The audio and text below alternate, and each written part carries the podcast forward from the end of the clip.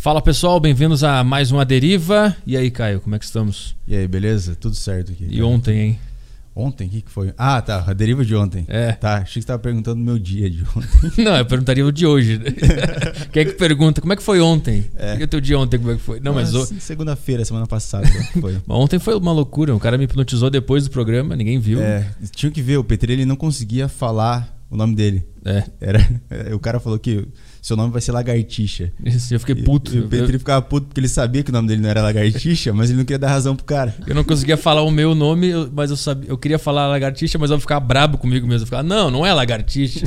e aí teve uma outra parada que ele fez que foi de. Da voz. Da, da contagem até 10. Ele, tipo, excluiu o número 7. Ele da... tirou o número 7 e o Petri não conseguia falar o 7. E aí, a hora que chegava no 6, ele, tipo, ele não pulava pro 8 ele, ele dava uma. Um...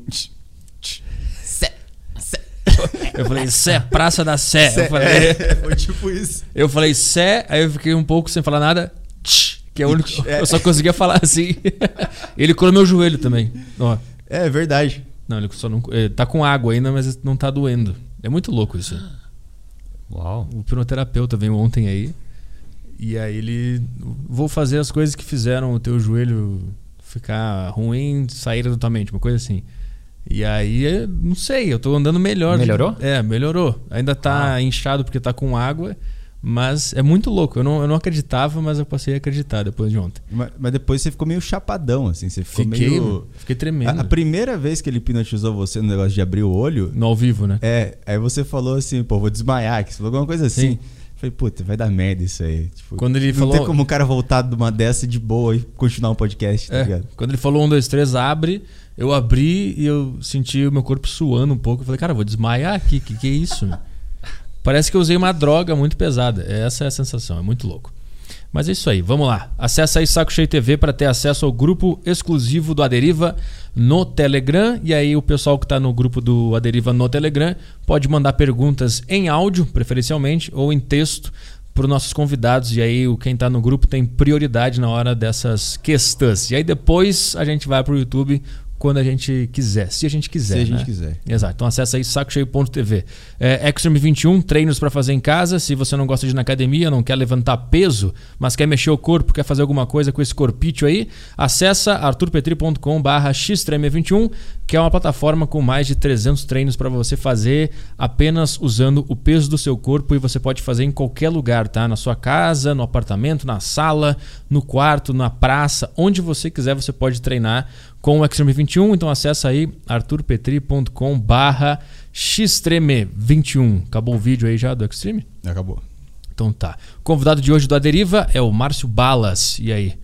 Tudo bem? Beleza. Que, lou que loucura estar tá contigo, porque por muito tempo eu, eu fiquei pensando, será que um dia eu vou trocar uma ideia com esse cara? Ah. Que, e uma das coisas que me fizeram, me fez vir para São Paulo, que eu sou de Porto Alegre, né? Uhum. Era uma vontade de estudar contigo.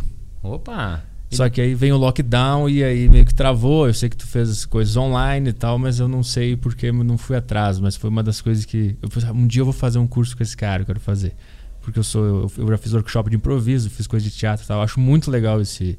esse sei lá, não sei se é um meio, se é uma filosofia, se é uma ciência, é, é uma coisa muito louca. É um universo, digamos assim, né? Muita coisa, mas é muito legal. Que bom, poxa, venho. Espero que saiamos dessa loucura toda para voltarmos a fazer as coisinhas ao vivo, que agora só tá dando fazer online mesmo. Né? Mas o curso online de improviso, ele rende tanto quanto um real? É, ele é diferente, né? Assim, não dá para comparar, né? Não, não é a mesma coisa. Claro que não é a mesma coisa, né? Um você tá ao vivo Agora eu fui encontrando para fazer ele ficar bom, assim, vender e, fazer o cara pagar, né, para estar tá num curso de, de quatro horas, meu curso dura quatro horas e meia, assim.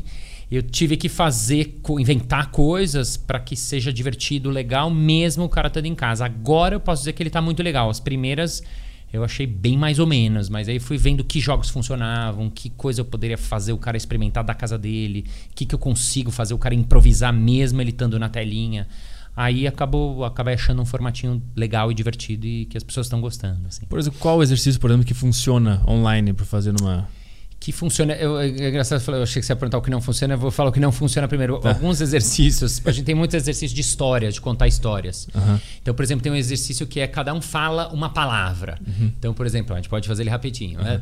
Ah, Adalberto Estava no carro. quando Uma mulher caiu. em Pânico. socorro. Ela disse. E Era aí uma palavra vai. só, era uma Ah, palavra tudo só. bem, aí vai. Esse é, um, esse é um jogo simples que a gente faz pra treinar escuta, pra treinar. E quando eu fui fazer no online a primeira vez, por conta das coisas do Zoom, Ah. do áudio, vira e mexe, o cara fala. "E, O que, que você falou? Ah, disse, ah, disse, ah, não, ah, então vai ter. E aí ficou uma merda. aí eu falei, opa, tira esse aí, tira esse aí, tirei. Então, alguns eu tirei. E no, no, no vídeo, alguns exercícios que, que pegam só a cara das pessoas é muito legal. Uh, histórias que a pessoa conta e faz gestos e tal, é legal. Coisas que o cara usa a câmera, né? Olha pra câmera, faz uma coisa com a câmera, vai pra lá, vai pra cá. Eles funcionam.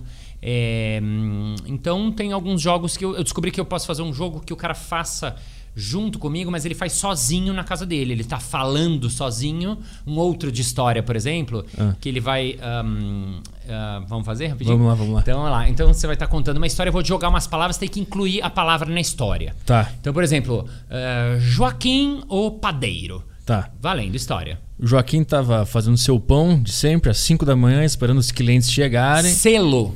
E aí chegou uma carta e ele teve que procurar um selo na gaveta do escritório da padaria, porque ele tinha que mandar aquela carta o mais Floresta. rápido possível.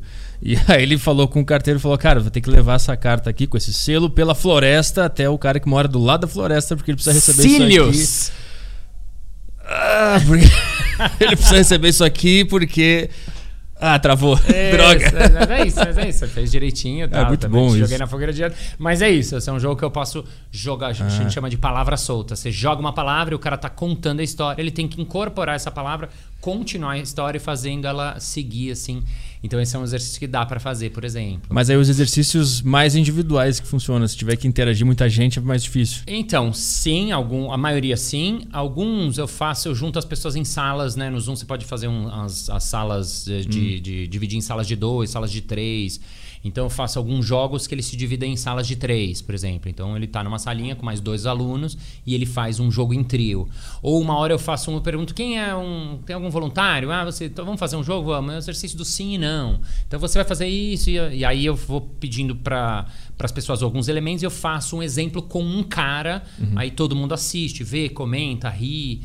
Então são maneiras de fazer aquilo que eu fazia no ao vivo de um outro jeito, assim. E o fator timidez é, via webcam, ele é mais forte ou mais fraco? Ele, eu achei que ia ser mais forte, mas ele é mais fraco. Assim, as pessoas ainda têm muita vergonha, ainda tem muita gente tem. A per- a pergunta que eu mais ouço ah, mas eu sou muito tímido. Será que eu consigo? Será que é legal e tal? E a verdade é que, assim, o improviso acaba sendo muito legal, né? Você fez já improviso, fez teatro. Ah, quando a gente faz teatro, você aprende a soltar, aprende a sair do julgamento, aprende a ir atrás das suas ideias, aprender a criar junto com o outro. Então é muito bom para essa coisa da timidez. Então, ao mesmo tempo que ah, é bom, o cara tá lá. ah, mas assim, quando ele vinha ao vivo, era mais difícil, porque ele tinha que sair da casa dele, tinha que ir até um lugar, encontrar as pessoas ao vivo. Agora, algumas pessoas são mais tímidas. Ela teve uma mulher que falou assim: Olha, eu vim, mas eu juro pra você que eu falei, eu vou ficar a primeira meia hora, senão eu vou sair e nem vou falar nada. E ela acabou ficando as cinco horas de curso inteiro até o final e ela compartilhou isso no final. Quer dizer, é, não foi um problema para ela. E como é um curso que eu faço, a maior parte dos meus cursos são para iniciantes, não são para pessoas que querem ser improvisadores. Então eu sei que a pessoa vem com receio, com medo, ela tá ali, ai meu Deus, dentro dela ela tá assim com taquicardia, não é? que é uma Sim. bobagem, mas assim, eu sei que ela tá ali. Então eu parto desse ponto de partida e faço coisas que sejam simples, eu começo fazendo teoria, depois eu explico, depois eu faço um jogo com voluntário para depois colocar todo mundo junto na roda. Esse é um fenômeno muito interessante na, em aula de teatro, improviso, principalmente improviso porque tu não tem um texto para se apegar, então tu fica por um fio de, entre aspas, falhar. E a tensão que tem numa aula de improviso no, no início, né, quando a turma não se conhece, é uma coisa muito. Como é que o professor tem que batalhar muito para tirar aquilo e deixar todo mundo à vontade? Sim, sim. A função do professor é no início fazer um, o que a gente chama de aquecimento de plateia, o que, o que seria no palco, né? Você já fez palco. Você tem que chegar aquecendo a plateia muitas vezes. E no, na aula a mesma coisa. Eu tenho que aquecer aquelas pessoas com as quais eu vou trabalhar. Para quê? Para que elas entrem no momento presente, para que elas estejam lá no aqui e agora, para que elas tirem o julgamento, né? Que essa vozinha que fica na nossa cabeça muitas vezes atrapalhando a nossa criação, falando, ai não, mas você não consegue, ai não, mas você não é bom, ai não, olha a ideia dele foi muito boa, ai, olha, uhum. né? Essa vozinha ela atrapalha a gente no improviso, né? E na vida, né? Então o professor tem que fazer um aquecimento, tem que fazer uma recepção, tem que fazer alguns né, jogos, alguns exercícios dinâmicas para trazer todo mundo, colocar todo mundo na mesma, na mesma vibe, na mesma energia e daí todo mundo ir embora e todo mundo criar e co-criar e criar junto. Essa vozinha, por que, que ela existe? Por que, que as pessoas levam isso para esse lugar? Porque como tu já entende muito de improviso, provavelmente tu identificou essa voz em ti algum dia. Sim. Então tu entende muito de como calar ela. O que, que é essa voz? Por que, que ela vem junto? Essa voz, assim, ela tá em todo mundo, né? Estou falando aqui com você, tô pensando, ai, será que eu falo uma coisa boa? Ai, me vem no português. Ai, falei uma coisa. Uhum. Ela convive com a gente, né? É, tem muito a ver com o nosso ego, né? Então ela tem uma função, digamos assim, mas quando a gente fala em criar, em estar presente, a gente tem que aos poucos aquietar ela, né? Por isso que alguns exercícios do tipo mindfulness, meditação, a gente no teatro acaba usando muito eles. Eu demorei muitos anos para entender isso, por quê? Porque você às vezes precisa acalmar, às vezes precisa aquietar, precisa ah, tá aqui no momento presente para daí você poder fazer uma criação potente, plena, boa. Então isso vale para o cara que trabalha com aula, né? O professor que está dando uma aula para uma turma, quanto mais ele está ali na hora, ouvindo a turma, vendo que a turma fez uma cara estranha quando ele explicou uma coisa e ninguém entendeu, melhor vai ser a aula dele. Então isso faz para o professor, vale para o vendedor que está fazendo a venda, vale para o comediante, né? Você uhum. em palco, mesmo que seja um cara de stand-up que tem um texto. Eu tive muitos alunos que fizeram stand-up e muitas vezes o, problema ou, a dificuldade do cara do stand-up é que ele tá com um texto na cabeça dele, que é difícil, né? Você escreve sabe o que é. Então você tem um texto, você tem uma piada para soltar, você tem o time, né? você tem um monte de coisa para controlar e, além disso, tem mais um fatorzinho pequenininho que é a plateia. E quando, às vezes, o comediante ele não tá com essa leitura aguçada da plateia, ele tá muito preocupado no uhum. texto dele isso faz com que muitas vezes ele perca a piada, porque ele adianta às vezes, ou ele não, ou ele deveria atrasar um pouquinho, ou ele não percebeu que tem algum fenômeno acontecendo. Eu fui num show de stand-up há uns anos e eu lembro dessa cena da, da, de um comediante estar tá fazendo e aí entrou na segunda fileira quatro casais e aqueles que você tem que entrar na terceira, quarta fila, então levanta os caras, sabe aquela coisa assim? Sim. E aí Estavam umas mulheres, eh, as mulheres que chegaram com umas roupas vistosas, os caras. Então, era assim, era uma coisa que chamava muito, todo mundo tava olhando para lá. E o comediante soltou punchline e ninguém riu, quase ninguém riu. E claro que ninguém riu, porque a gente estava todo mundo prestando atenção nos quatro casais que estavam entrando no meio da ideia, no meio do espetáculo. Tá, tá, tá. Sim. Então, o comediante, ou quem tá na cena, ele tem que ser o primeiro a perceber: opa, a plateia toda tá virada para lá, tá acontecendo alguma coisa lá. Uhum. E aí ele tem. Então, essa é a primeira coisa que as pessoas perguntam: mas o que, que você faz? Bom, a primeira coisa é você precisa notar. Eu notei, opa, está acontecendo alguma coisa. Depois eu vou tomar uma decisão. Preciso fazer algo com isso. Às vezes a coisa é muito pequena. Se chegou uma pessoa, sentou, acabou, acabou. Uhum. Agora, às vezes é uma coisa grande, então eu vou precisar jogar com isso. Caberia ao comediante, naquele caso, é, fazer alguma coisa, ou no mínimo esperar para as pessoas sentarem ou jogar ou trazer aquilo para a cena. Aí o público gosta muito, ou conversar com eles, ou perguntar: ah, "Tá chegando agora? Tava onde, galera?". Só de fazer isso, ele já faz com que todo mundo esteja junto. E aí, uma vez que os caras sentaram, ele vai lá e solta a piada dele. E se ainda ele conseguir uma tirada boa com aquilo que aconteceu lá na hora, uhum. com aquele acontecimento, com aquela coisa, aí a plateia vai amar, porque o público a gente gosta de ver o cara criando. Nossa, ele fez, não pensou aquilo, é. nossa, caiu o refletor, ele jogou com aquilo, ah, foi muito engraçado. O cara aproveitou o momento, né? Exatamente. É isso, quando o cara consegue aproveitar o presente e o momento é quando a, tem mais risada, quando a coisa Sim. fica mágica, né? Sim, Sim. E aí o cara tá preso no texto e o cara não percebe, porque o cara tá nervoso, não sei o que, que é, tem essa voz vozinha incomodando, dizendo Sim. que, que é pra ele fazer o texto certinho. Sim. E aí o momento se revela na frente dele e ele não aproveita. E aí. Eu já passei por isso também. assim, já, passou, já sentiu na pele. É, e já passei pelo contrário também, de estar tão presente que eu senti, cara, eu tava presente, eu nem lembro do que, que eu falei e tal, Sim. e tava tudo muito, muito legal. Mas ao, ao- essa voz, ela tá tentando te defender de alguma coisa? Ela tá tentando controlar uma coisa que é incontrolável, né? Ela tá tentando ah, planejar as coisas. No improviso, muitas vezes também acontece de você querer, ah, já sei, vou fazer uma piada agora, vou fazer. E, e normalmente é quando dá errado. Normalmente é quando não dá certo, porque não dá pra controlar. E, e- e esse, essa vozinha do, do, do julgamento, como é que a gente faz para não ter ela? Uma das coisas é a gente se preparar antes, no caso meu, de entrar no palco. Então, eu, quando vou fazer o primeiro espetáculo que eu fazer era Jogando no Quintal, a gente tinha duas horas de aquecimento para entrar em cena. O que, que era esse aquecimento? Era a gente chegava em duplas, um fazia massagem um no outro para acordar o seu corpo, depois alongamento, depois a gente todo mundo levantava, fazia um jogo de olhares com a banda, que tinha uma banda ao vivo tocando. Aí a banda tocava, tocava uma hora, a banda parava de tocar, todo mundo ficava parado, se olha, veja onde tá seu parceiro, conecta. Então tinha todo um aquecimento de duas horas, aí sim a gente estava pronto, aí a plateia entrava e tinha um espetáculo. Então, quer dizer, esse aquecimento, ele é fundamental para quê? Para preparar a gente para o que vai acontecer. Então, ehm, pra- dependendo do que você vai fazer, cada aquecimento vai ser diferente, mas esse aquecimento ele é fundamental. Seja você ah, fazer um, um- um stand-up, seja você fazer qualquer coisa que seja importante, que precisa de você lá pleno, né? Quando eu fui fazer lá, há uns anos eu fiz meu TED, assim, que eu tava morrendo de medo, que era texto, eu não tenho texto... é, é, Programado. É, eu não trabalho com texto. Eu tive que fazer um texto, eu tive que decorar. Eu tava muito nervoso. Fazia 15 anos que eu não ficava tão nervoso na vida.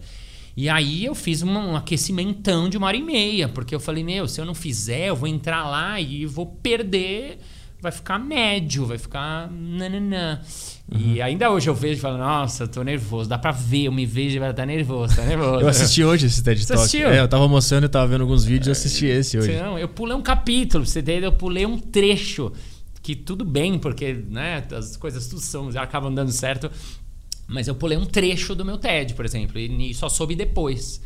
Mas, mas enfim, me preparei o melhor possível para fazer a coisa acontecer na- do, do jeito que eu tinha queria que acontecesse. Esse aquecimento é tipo uma meditação para tu entrar no fluxo de presente e momento e aí o teu cérebro pode aproveitar tudo que acontecer na hora do, da ação Sim. ali. Esse é, o, esse, esse é o lance. Sim, é bem isso. In- Inclusive, a, a gente faz muitas vezes práticas de respiração, de meditação, de olhar, de presença e tal. É exatamente para isso, exatamente para isso. Tanto no improviso quanto no palhaço, né? Porque eu comecei toda a minha carreira para ser palhaço mesmo. Essa foi minha coisa durante muitos anos, eu só era palhaço. E a preparação para você colocar o nariz vermelho, esse aquecimento, ele é uma coisa que demora, que dura, que a gente tem que fazer antes de entrar em cena. Então é uma preparação, é uma preparação. O nariz vermelho é tipo uma, uma, uma confirmação, não sei, um símbolo de estou no, no momento, estou no presente. Sim. Vambora. Sim. É isso. É isso. É, é. É uma. É, bom, o nariz vermelho é uma máscara, né? A gente fala no teatro. ah, ah, o Lecoq, que foi esse mestre francês que trouxe um pouco a linguagem do palhaço ao teatro, ele falava que o nariz é a menor máscara do mundo, né? E a gente coloca no, no nariz aqui perto dos olhos, porque é com os olhos que a gente fala de verdade. Né? Quando a gente fala pra valer com alguém, quando a gente tá ali, a gente tá no olho no olho mesmo, né? Então, quando a gente veste a máscara, nesse momento, a gente faz normalmente um ritual, uma preparação, cada um sozinho, normalmente. Então, eu fecho os olhos, entro em contato com o momento, faço um aquecimento. Eu, eu pessoalmente, faço uma reza, faço um- uns meus paranauês, e aí, tchum! Quando abro o olho, já está. Eu sou o João Grandão, que é o meu palhaço, e não tem assim, ah, Bala, é, só uma mensagem aqui, ah, Bala, você resolver o negócio. Não, não, não. Já tô, mesmo que eu não entrei em cena, você pode vir falar comigo, vai, a resposta vai ser do João Grandão. E vai ser a resposta que vier ali na hora. Não vai ter uma coisa assim. Então aí nessa hora significa que estou lá, estou pronto, vem a plateia, porque eu posso jogar com você. Explica melhor essa, essa, esse conceito de que todo mundo tem um clown dentro de si e tem que descobrir ele e se dar um nome a ele. O teu é o João Grandão. existe esse conceito, todo mundo tem um clown, basta uh, tentar achar ele. Sim. E o que que tu sente quando tu, não sei se tu incorpora, se baixa o santo, não sei o que que é. O que que tu sente na tua, o, o Balas continua vendo ele agir ou é só o João Grandão que tá ali? Vamos lá. Então, assim, essa linha de trabalho que eu, que eu, que eu, que eu faço, né? Que é o palhaço, algumas pessoas chamam de clown aqui, às vezes, no Brasil, que é uma linha de palhaço teatral, ele tem como princípio isso de que o palhaço não é um personagem. É diferente de um personagem do teatro, né? Um Hamlet vai fazer uma, uma- Ou um personagem que você pega. O mesmo personagem de. de de, de, né, Marco Luque fazendo né, o Rastafari, o aham. motoboy, que é um personagem. Não. Ele, no fundo e na real, ele é você. Ele é quem você é, do jeito que você é, tirando as suas máscaras sociais. Então é curioso e é um paradoxo aí, porque a gente coloca uma máscara para tirar as nossas máscaras. Para quê? Para ser você. Então, por isso que a gente fala que todo mundo tem um clown dentro de si. Por quê? Porque é você né? Porque eu falo na minha aula, o palhaço é um espelho do homem. Ele é o espelho daquilo que a gente é mesmo, sem os meus julgamentos, sem as minhas pequenas coisas, sem as minhas, mas assim, na minha plenitude mesmo. Então, é, quando a gente faz esse trabalho do, do palhaço, no começo, normalmente, a gente quer fazer coisas. Você quer ser engraçado, você quer fazer uma coisa. E eu, como professor, falo: não, não precisa fazer isso. A primeira coisa que precisa fazer é, por exemplo, o primeiro exercício que a gente faz é entrar em cena, o palhaço entra. Tem uma, cortina, tem uma cortina tipo essa, ele entra e eu falo, olha pra plateia sem fazer nada. E a pessoa fica lá e ela tá assim, ó. E eu falo, sem fazer nada, a pessoa lá. Eu falo nada, a pessoa fica assim. Eu falo nada. É difícil a gente não ficar ali eh, fazendo alguma coisa. E aí, aos poucos, de fora a gente vê muito, de fora é muito mais fácil, né? E aos poucos a pessoa vai entendendo que realmente a primeira coisa ela não precisa fazer nada, ela precisa estar. E aí ela vai olhar para a plateia, olho no olho, vai estar lá presente, conectada com ela, ali. A partir daí, aí a gente pode entrar na criação. Aí são os jogos, as brincadeiras, os exercícios. Mas essa primeira coisa, ela é muito simples, né? Eu tava conversando com uma amiga professora que é muito louca. Eu, ah, você tem que entrar e não tem que fazer nada. Só que é o exercício mais difícil que tem. Mesmo a gente que já faz há muitos anos, muitas vezes você vai lá e você se pega, mas você tem que estar lá no momento presente, conectado com você. Então, no fim das coisas, respondendo a sua pergunta, é, o palhaço é você. Então, quando você tá lá totalmente presente, e aí vai entrando no jogo, na brincadeira, na atuação, no sem julgamento, aí vão saindo as suas coisas, os seus pensamentos, as suas ideias. né? É, honestidade, sinceridade, autenticidade. E aí a plateia gosta, porque aí vê, ao mesmo tempo que as coisas suas que são brilhantes, legais, como as suas coisas que são as suas frescurinhas, as suas coisas que você é diferente, que você é do seu jeitinho. Então ele vê você mesmo e a plateia gosta muito de ver alguém de verdade, né? E aí tu não, tu não bota nenhum julgamento naquele ato que, que o teu palhaço quis fazer. Vai- ele- uma, coisa também que as pessoas acham também é que o palhaço ele é um cara feliz e alegre que faz rir.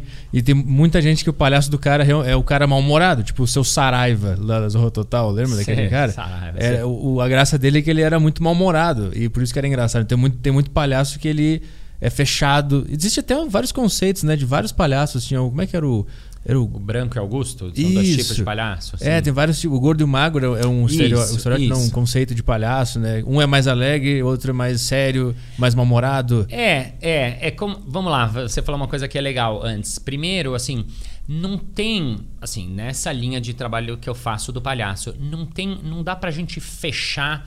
Ai, o meu palhaço, ele é assim, assim, assim, porque senão é um personagem. E não tem nada melhor ou pior, mas é diferente. Um personagem você consegue falar exatamente como ele é. O palhaço não, por quê? Porque o palhaço ele vai estar no momento presente. Numa hora ele pode estar um pouco mais ah, ah, feliz, numa hora ele pode estar meio burrado, numa hora ele não gostou do que alguém falou. "Ê, o que tá falando aí? Então ele vai navegar por muitas coisas, como a gente é na vida. Ninguém é só feliz. Ninguém é só bravo, ninguém é só uma coisa, percebe? Então ele vai transitar, né? Ele, eu falo que ele é um navegante das emoções. O bom palhaço é aquele palhaço que você ah, riu, depois ele faz ah. Depois você fala, ah, o Marcelo, ah. e você tá seguindo ele, você vai, quer, quer ir atrás dele ver o que, que ele tá fazendo lá. Esse é o palhaço que é bom. É aquele que é imprevisível, é aquele que a gente quer saber pra onde ele vai, o que, que ele tá fazendo, que eu tô atrás dele. Assim funciona a, a linguagem do palhaço, né? E dentro disso, na dupla clássica do circo, sempre existiu essa essa essa duplinha, né, que é o branco e o Augusto, né? Então, qual é a que é o gordo e o magro? Qual é a característica de cada um? O branco é aquele que é o inteligente. Então, no, no circo clássico, ele vinha com um chapéu branco, cônico, cara branca, roupas elegantes, ele é sempre bonito e elegante. Ele... Então, ele representa o que? A nossa inteligência, o nosso intelecto, é aquele que tem as ideias. É aquele que vem, vamos ter tinha uma ideia, vamos ali pegar um negócio, vem comigo, vem comigo. É o, é o cérebro, né? E junto com ele tem o outro que é o Augusto. O Augusto é mais esse de camisas coloridas, roupas maiores que o corpo, ele tá lá andando, olhando para a planta, olhando para o passarinho. Ele é mais o que o nosso coração, né? E os dois se complementam, porque um precisa do outro, né? Porque esse que é inteligente, ele precisa do outro porque ele precisa de alguém um pouco mais tolo que ele que, en- que aceite entrar na historinha dele. E o outro é tão assim que se ele ficar sozinho ele não ia para lugar nenhum. Então ele tem que ele também precisa dar que é um pouco isso acaba representando no fim das contas o que é o ser humano. A gente é uma mistura dos dois. Uma mistura de intelecto, a gente é inteligente, ah, tá, tá, tá, tá. ao mesmo tempo a gente tem esse lado nosso emocional, coração, amoroso. E quanto mais a gente tem esse equilíbrio, né? Porque se o cara ele é muito intelecto, intelecto, intelecto, vira um, vira um porre, vira um chato, vira cerebral, vira julgador. Né? E se o cara também é demais, é só coração, só coração, ele é incrível, aquele cara todo mundo ama, mas ele não vai para lugar nenhum, porque ele não consegue sair do lugar, né? Então, essa mistura e essa, essa junção dos dois, aí sim é a representação do que é o homem mesmo, né?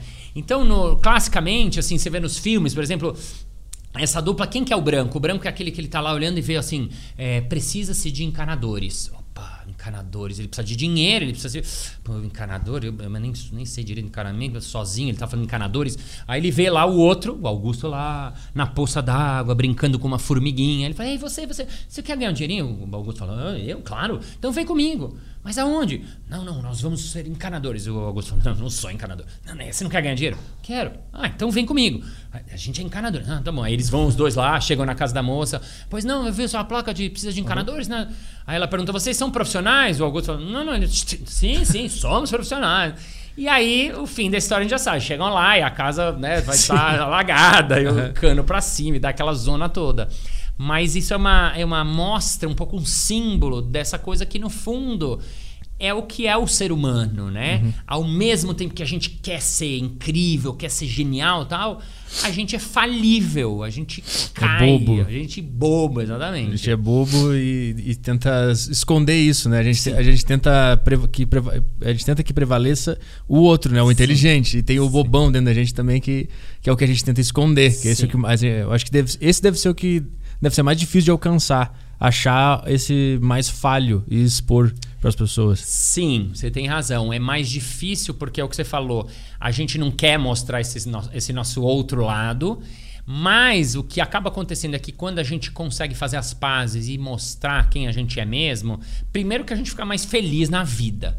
Né? Então, quando eu é, é, resolvi que eu queria usar minhas camisas, né? maquiar, eu gosto de, de usar trancinha e tal, eu fiquei feliz comigo, porque eu parei de ficar preocupado. Ai, não, ele vai gostar. Não, olha, o que, que ele vai achar que você usa? Né? Eu tenho três filhos, meus filhos estão acostumados com isso. Às vezes os amiguinhos, a amiguinha me falam, mas você usa trancinha, mas você não é menina? Como é que é?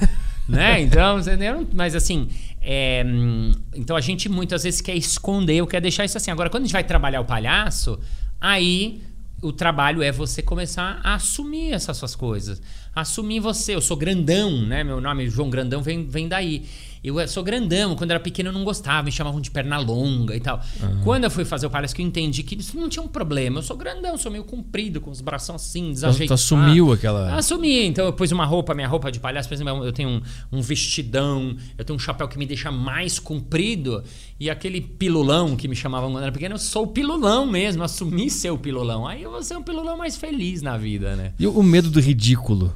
Da onde vem e, e por que, que as pessoas têm tanto esse medo do ridículo? Eu, inclu, eu incluso. Eu incluso. Da onde vem É, esse negócio? isso é todo mundo, né? Eu acho que o, o, o que vai acontecendo é que a gente vai crescendo, né? É, e vai. ah, o ego vai entrando, né? Essa nossa vozinha que a gente falou agora há pouco. E aí ela vai querendo falar pra gente, olha, você tem que ser sério. E a sociedade, né? Os padrões de comportamento. Olha, você tem que ser desse jeito. Olha, você tem que ser sério. Olha, você não pode fazer tal coisa. Olha, numa reunião, você tem que tá, tá, tá. Então a gente vai começando a filtrar tudo que a gente faz e fica com medo das nossas coisas. E, e o trabalho do palhaço é exatamente isso, da gente aceitar o nosso ridículo. Porque se você for ver bem, todo mundo tem Sim. seu lado ridículo. Todo mundo é meio ridículo. Né? Quando você tá com seus melhores amigos lá, um é mais bobo do que o outro. E por que quando a gente vai na sociedade a gente quer, não, eu sou foda, eu sou isso, eu sou aquilo, né? Então o, o trabalho do palhaço é um pouco isso, você aceitar que você é ridículo, porque daí você faz as pazes com isso. Aí isso não vira mais uma questão, isso vira uma coisa que é minha. Tu ensina clown e improviso há quanto tempo já? Putz, agora tem quase 20 anos, depende de quando começa a contagem, mas assim, mais ou menos 20 anos. Eu quero te perguntar se tu percebe alguma diferença na, nos alunos eh, antigos da década de 90, eu acho, do, anos 2000, para agora. É, é, é uma geração mais insegura ou sem, é, sempre se repetiu esse padrão da turma mais tensa, com medo de se expor no palco e ser ridículo? Eu acho. Nunca pensei sobre isso. Tô falando e pensando ao mesmo tempo aqui que eu te respondo. Eu tenho a impressão que, por um lado, é, ultimamente, nos últimos cinco anos, a, a sociedade começou a entender, a moçada mais jovem, principalmente, começou a entender que. Né, o cara que, que, que nem você que tem tatu e tal, há 5, 6 anos, não trabalhava num banco. Por quê? Porque o banco tinha uma regra que não pode tatuagem. Eu tenho uma amiga que fez curso de aeromoça há uns anos, ela falou: Ah, eu não vou nunca poder trabalhar numa companhia aérea. Por quê? Porque não aceitam mulheres com tatuagem. Eu falei, tatuagem, né? Nem faz muito tempo. Agora, isso tá mudando um pouco, porque as pessoas estão. A sociedade está vendo que as pessoas podem um pouco mais ser elas. Então, eu acho que as pessoas estão chegando um pouquinho mais. com menos julgamento nesse sentido. Agora, de fora isso, me parece que é muito do ser humano, assim. Então eu acho que é parecido de assim, da gente ter medo do ridículo igual. A gente tem medo de se expor igual. As pessoas têm pânico de estarem na frente de outras pessoas falando coisas igual.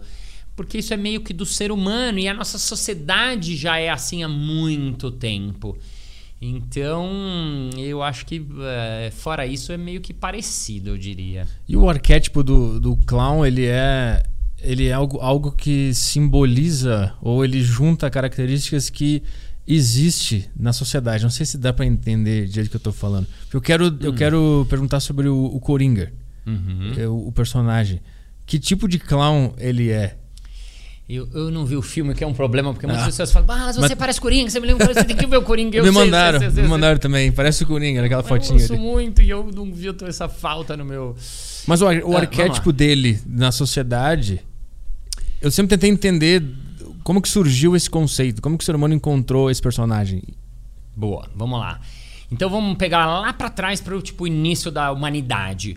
Quando os pesquisadores, os antropólogos, a galera que pesquisa essa coisa do palhaço foi atrás de estudos e o que tem, né, foram ver que esse arquétipo, como você chamou, né, não exatamente assim, nariz vermelho, maquiagem, bocas grandes, mas o arquétipo do palhaço, ele sempre existiu desde que o homem se formou em bando. Então, sempre que o homem ah, ah, surgiu uma sociedade, sempre existia esse arquétipo do palhaço. Então, o que, que a gente está falando do arquétipo do palhaço? O que, que é o arquétipo do palhaço? Uma figura dentro da sociedade que tinha essa função de fazer rir, de trazer alegria, de trazer graça, de trazer leveza, de brincar, de fazer esse twist, né? essa brincadeira com até com os rituais, com as coisas sérias. Então, assim, na China, no México, na Grécia, na Idade Média, aqui no Brasil, os, os índios em várias aldeias têm essa figura. Um, um- tem um documentário de um, de um amigo que foi lá. é, é, dentro dos, dos índios brasileiros, de uma tribo que chama, ahm, chama Rochua, essa figura. O que, que ele é? ele é uma figura dentro, dentro deles lá que ele, por exemplo, num ritual de mulheres, todo sério, tá as mulheres indígenas ali fazendo o ritual. Ele vai lá, coloca uma peruca feita de coisas da, da natureza lá, e vai lá e chega lá e começa meio a zoar, a brincar, a tirar sarro. E elas, elas riem, né? Porque elas estão no meio de um ritual mega ultra sério. Elas riem tal, expulsam ele, batendo nele, e aí e ele vai embora. Então tem essa função da brincadeira, do brincar. Você fala, nossa, olha que louco. E na China, e na Idade Média tinha o bobo da corte, que era aquele que ficava ao lado do rei, falando as verdades pro rei. Porque o rei, todo mundo era puxa-saco do rei. Uhum. Ninguém falava real pro rei o que estão pensando, o que, que acharam do, do, decreto que ele promulgou, da reunião. E o palhaço estava do lado dele, o bobo da corte, e tinha que falar isso, mas tinha que falar isso de uma maneira sutil, porque senão cortava a cabeça. Se o rei não gostasse, mas ele estava lá falando a verdade. Então ele tinha essa função de trazer o riso, a brincadeira. Os reis às vezes tinham três, quatro bufões e palhaços que serviam para alegre-me, venho aqui porque eu quero rir, tal, tal, tal. Uhum. Então isso sempre rolou na história do homem, porque eu acho que o ser humano é, ele é feito de riso, ele é rir também, né? Aí vai para uma coisa mais filosófica assim. Eu acredito que a gente tem isso dentro da nossa essência, dentro do nosso ser. A gente gosta de rir. O ser humano, ele quando ele ri junto, a gente passa por uma catarse. Sim. Né? Uhum. Você vai num show de comédia, ou mesmo numa roda de amigos, ou num jantar de família, a gente gosta de rir. Essa hora o homem conecta com o outro. Né? Dizem que o ser humano é um, um dos poucos animais né, do, que ri um com o outro. E a gente tem essa, capacidade, essa vontade que está lá dentro. Então, não sei porque eu comecei, porque você falou do arquétipo, então uhum. ele sempre existiu. Então, sempre na sociedade vai se inventar uma maneira, vai surgir alguém, desde a hoje em dia, né, tem um documentário na Netflix que fala disso, dos caras que faziam no Iraque. Né? Um deles, inclusive, se ferrou, porque o cara fez humor no meio daquela loucura. Né? Eu Qual fiz. Foi aí? Ele foi, fazer. Ele, eles faziam. Ele era um cara que. Hum, enfim, eles, eles fizeram um documentário, eu esqueci o nome, que ele pegou vários comediantes em lugares totalmente improváveis. Ah, eu acho que tem um set do Louis C.K. nisso aí. Já viu, Caio? O Louis C.K. ele faz um show no, pros soldados que estão no Iraque. Não sei se tem a ver com isso, mas existe isso. Não tem a ver, mas isso, isso também você vê. Na própria, muitas vezes na guerra eles achavam lugar, uh, momentos de fazer humor com as tropas, com a galera, para levantar a moral da galera. A própria pandemia, né? A pandemia você fala, você fala, caralho, a gente tava meio com o mundo, meio com medo que o mundo acabasse. E puta, em quanto tempo não surgiram as piadas, o humor, porque o humor tem essa função do. Ah, uhum.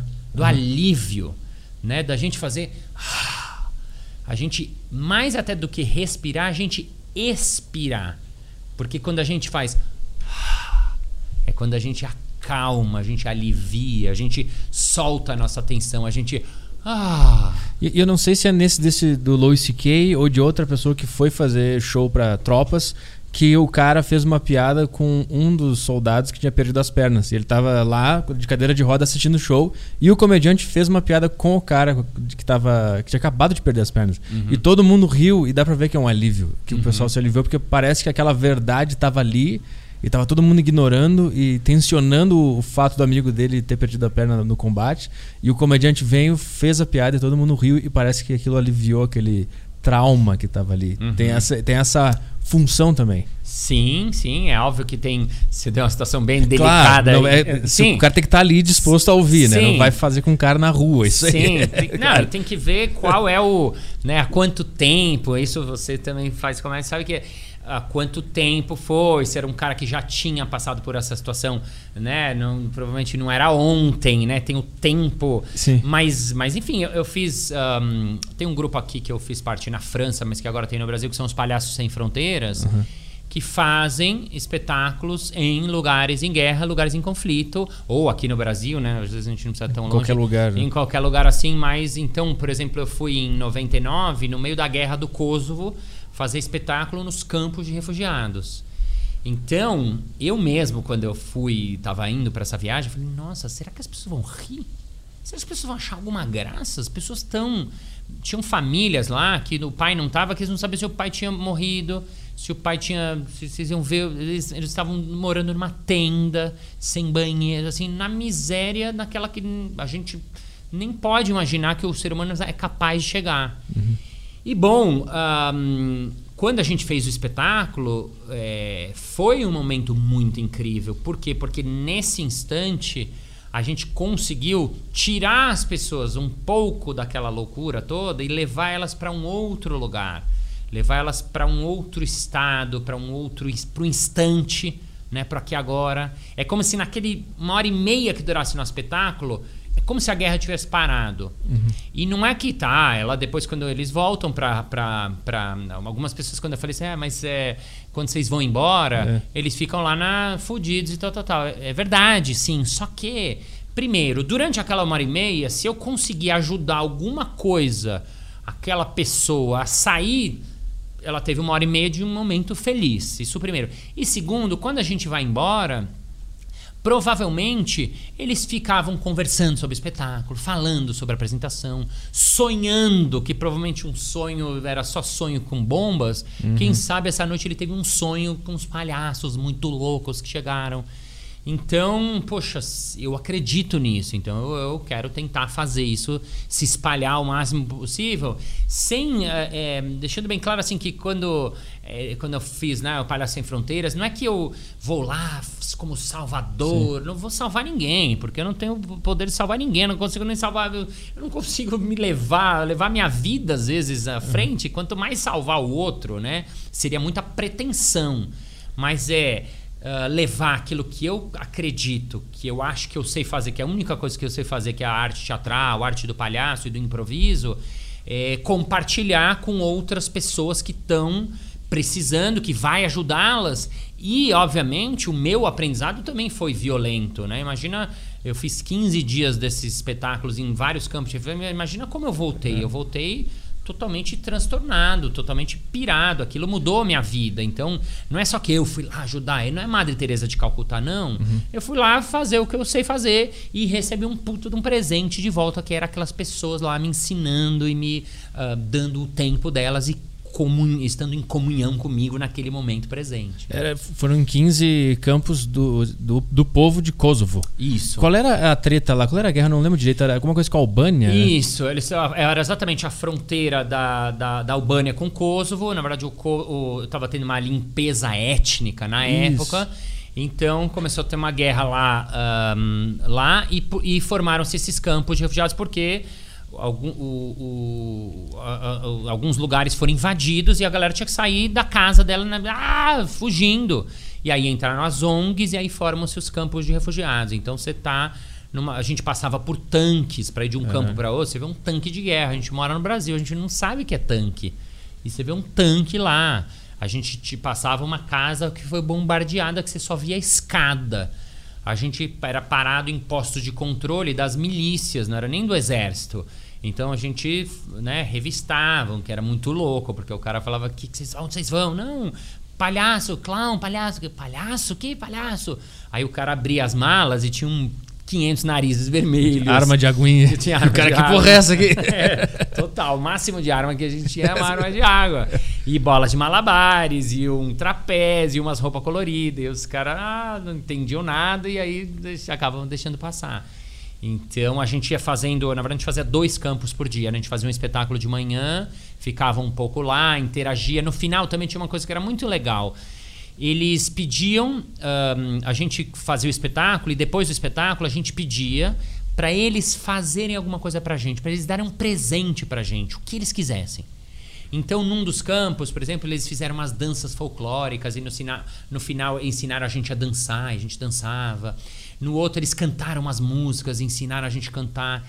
Então, pra gente, esse era um momento muito emocionante. Esse era um momento que eu chorava, assim, porque nessa hora eles ficavam muito felizes, porque eles estavam cantando as músicas deles, eles estavam protagonistas daquele momento, eram uhum. eles que estavam lá e a gente assistindo lá. Então era o momento da troca. No primeiro momento a gente estava no palco, dando um presente para eles, Sim. e no final eles davam um presente pra gente. E acho que é simbólico para eles também, por eles estarem sendo expulsos da, da terra deles, poderem, é, sei lá, uma forma de afirmar a nacionalidade deles, mostrando para vocês as danças deles, a, a, a, o folclore, etc. E tal. Sim, você tem razão, você tem razão. Até num dos lugares eles começaram a cantar, várias pessoas começaram a chorar, e depois o tradutor explicou que essa era uma música é, muito típica deles, muito forte, da nação, do, né, do Kosovo lá e muitos deles se emocionaram. Foi um momento muito emocionante, assim. Porque é isso, né? Nessa hora eles afirmavam. A...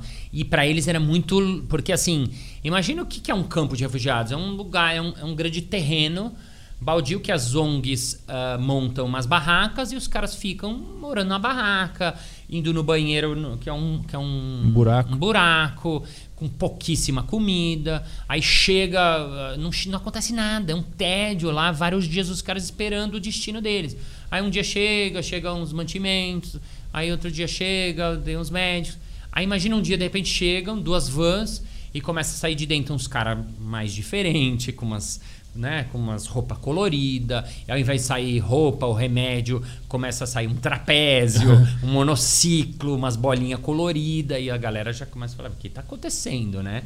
Então é uma mudança muito. É uma coisa, um choque na realidade deles lá. Só isso, o espetáculo é muito interessante lá, porque o espetáculo já começa na nossa chegada. Quando você chega, e normalmente as crianças que são as, né, que estão lá começa a chamar, um começa a avisar, de repente tem uns 70 moleques lá olhando, tentando conversar, e a gente, eh, eu fui aprendendo umas palavras em albanês, que era a língua que eles falavam, então eu aprendi a falar como é seu nome e quantos anos você tem, que é a língua que, eu, que você pergunta com uma criança de primeira, e os moleques ficavam mó felizes e tal e tal, aí monta o cenário, que era simples, né? era só uma cortina, porque se a gente precisasse evacuar de emergência, tocasse a sirene lá, a gente tinha que ir embora e deixar tudo para trás, então não dava pra fazer ah, um cenário, não é? Teatro Feicané, caneca, né? Uhum. A gente tinha que fazer uma cortina para entrada e saída e o trapézio, era só isso. E aí é, isso já causa uma mudança naquela rotina deles, já causa uma coisa, nossa, estrangeiro, que isso, tá, tá, tá, tá. Os caras me chamavam de Mr. Bean. eu não sei porque, eu vi muito, eu amo Mr. Bean, mas eu não tenho, não acho que eu não tenho nada a ver com ele. Ah, Mr. Bean, Mr. Bean. Chamava, aí virei o Mr. Bean lá. Mais de um lugar me chamavam de Mr. Bean, porque acho que era pouca referência que eles tinham dessa coisa da comédia, do palhaço. E aí, uma vez que estava tudo montado, Aí, lembra no começo que a gente falou do aquecimento? Não é que a gente saía fazendo espetáculo, não. Aí cada um tinha uma hora para se preparar. Aí eu ia pro meu cantinho, fazia minha respiração, minha meditava nervoso pra cacete. É, eu ia perguntar como é que se faz para se manter presente num clima de guerra e miséria e, e vendo a dor humana na tua frente. Sim, é muito difícil. Eu era o mais novo ainda dessa trupe e a galera já tinha feito algumas viagens, então eu tava com muito medo, muito, muito mesmo. Então nessa hora, uma vez que a gente montou e tal, eu fui pro meu cantinho eu me lembro dessa hora que eu fiz a minha respiração, a minha meditação, meu alongamento, fiz todo o meu ritual que eu tenho para fazer. Coloquei o nariz, a maquiagem, falei minha reza, fiz meu axé babá, deixei tudo ali de lado e pum, abri os olhos. Quando abri os olhos, que é a hora que presente, aquilo que você falou lá atrás, a gente, pum, agora eu sou o João Grandão, agora eu tô aqui. E aí quando eu comecei a olhar, eu me lembro de ter visto que ao fundo, atrás do nosso, da nossa cortininha, tinha um lago gigantesco e umas montanhas. Então o cenário ele era maravilhoso, porque assim, você tinha uma cortina que abria e você via um lago. Era tipo assim, era um, é um cenário talvez o mais lindo que eu já fiz. E eu não tinha visto aquilo. Uhum. Porque você tá tão na sua cabeça. Ai, meu Deus, será que você vai entender? Ai, meu Deus, será que eu falo? Ai, o número não sou eu que entrei depois. Ai, não, tô com medo. Ai, não, se, se, se, se tocar sirene, tiver que ir embora correndo. Ai, então, esse exercício da, da preparação, ele traz a gente pro presente. E aí que eu comecei a opa, olhar lá. E não é que eu não estava mais uh, nervoso, eu seguia nervoso, só que é um nervosismo controlado, você começa a olhar para ver o que está acontecendo. A plateia estava sentadinha lá, esperando os menininhos, e aí eu fui lá mais pertinho, vi uns meninos de longe, comecei a dar um tchauzinho, aí o menino deu um tchauzinho, aí eu acalmei um pouquinho. Aí fui encontrar com os meus parceiros, eles já estavam prontos também. Aí a gente fez uma roda, porque aí a gente fez o primeiro aquecimento que era inicial, e agora a gente precisava aquecer juntos.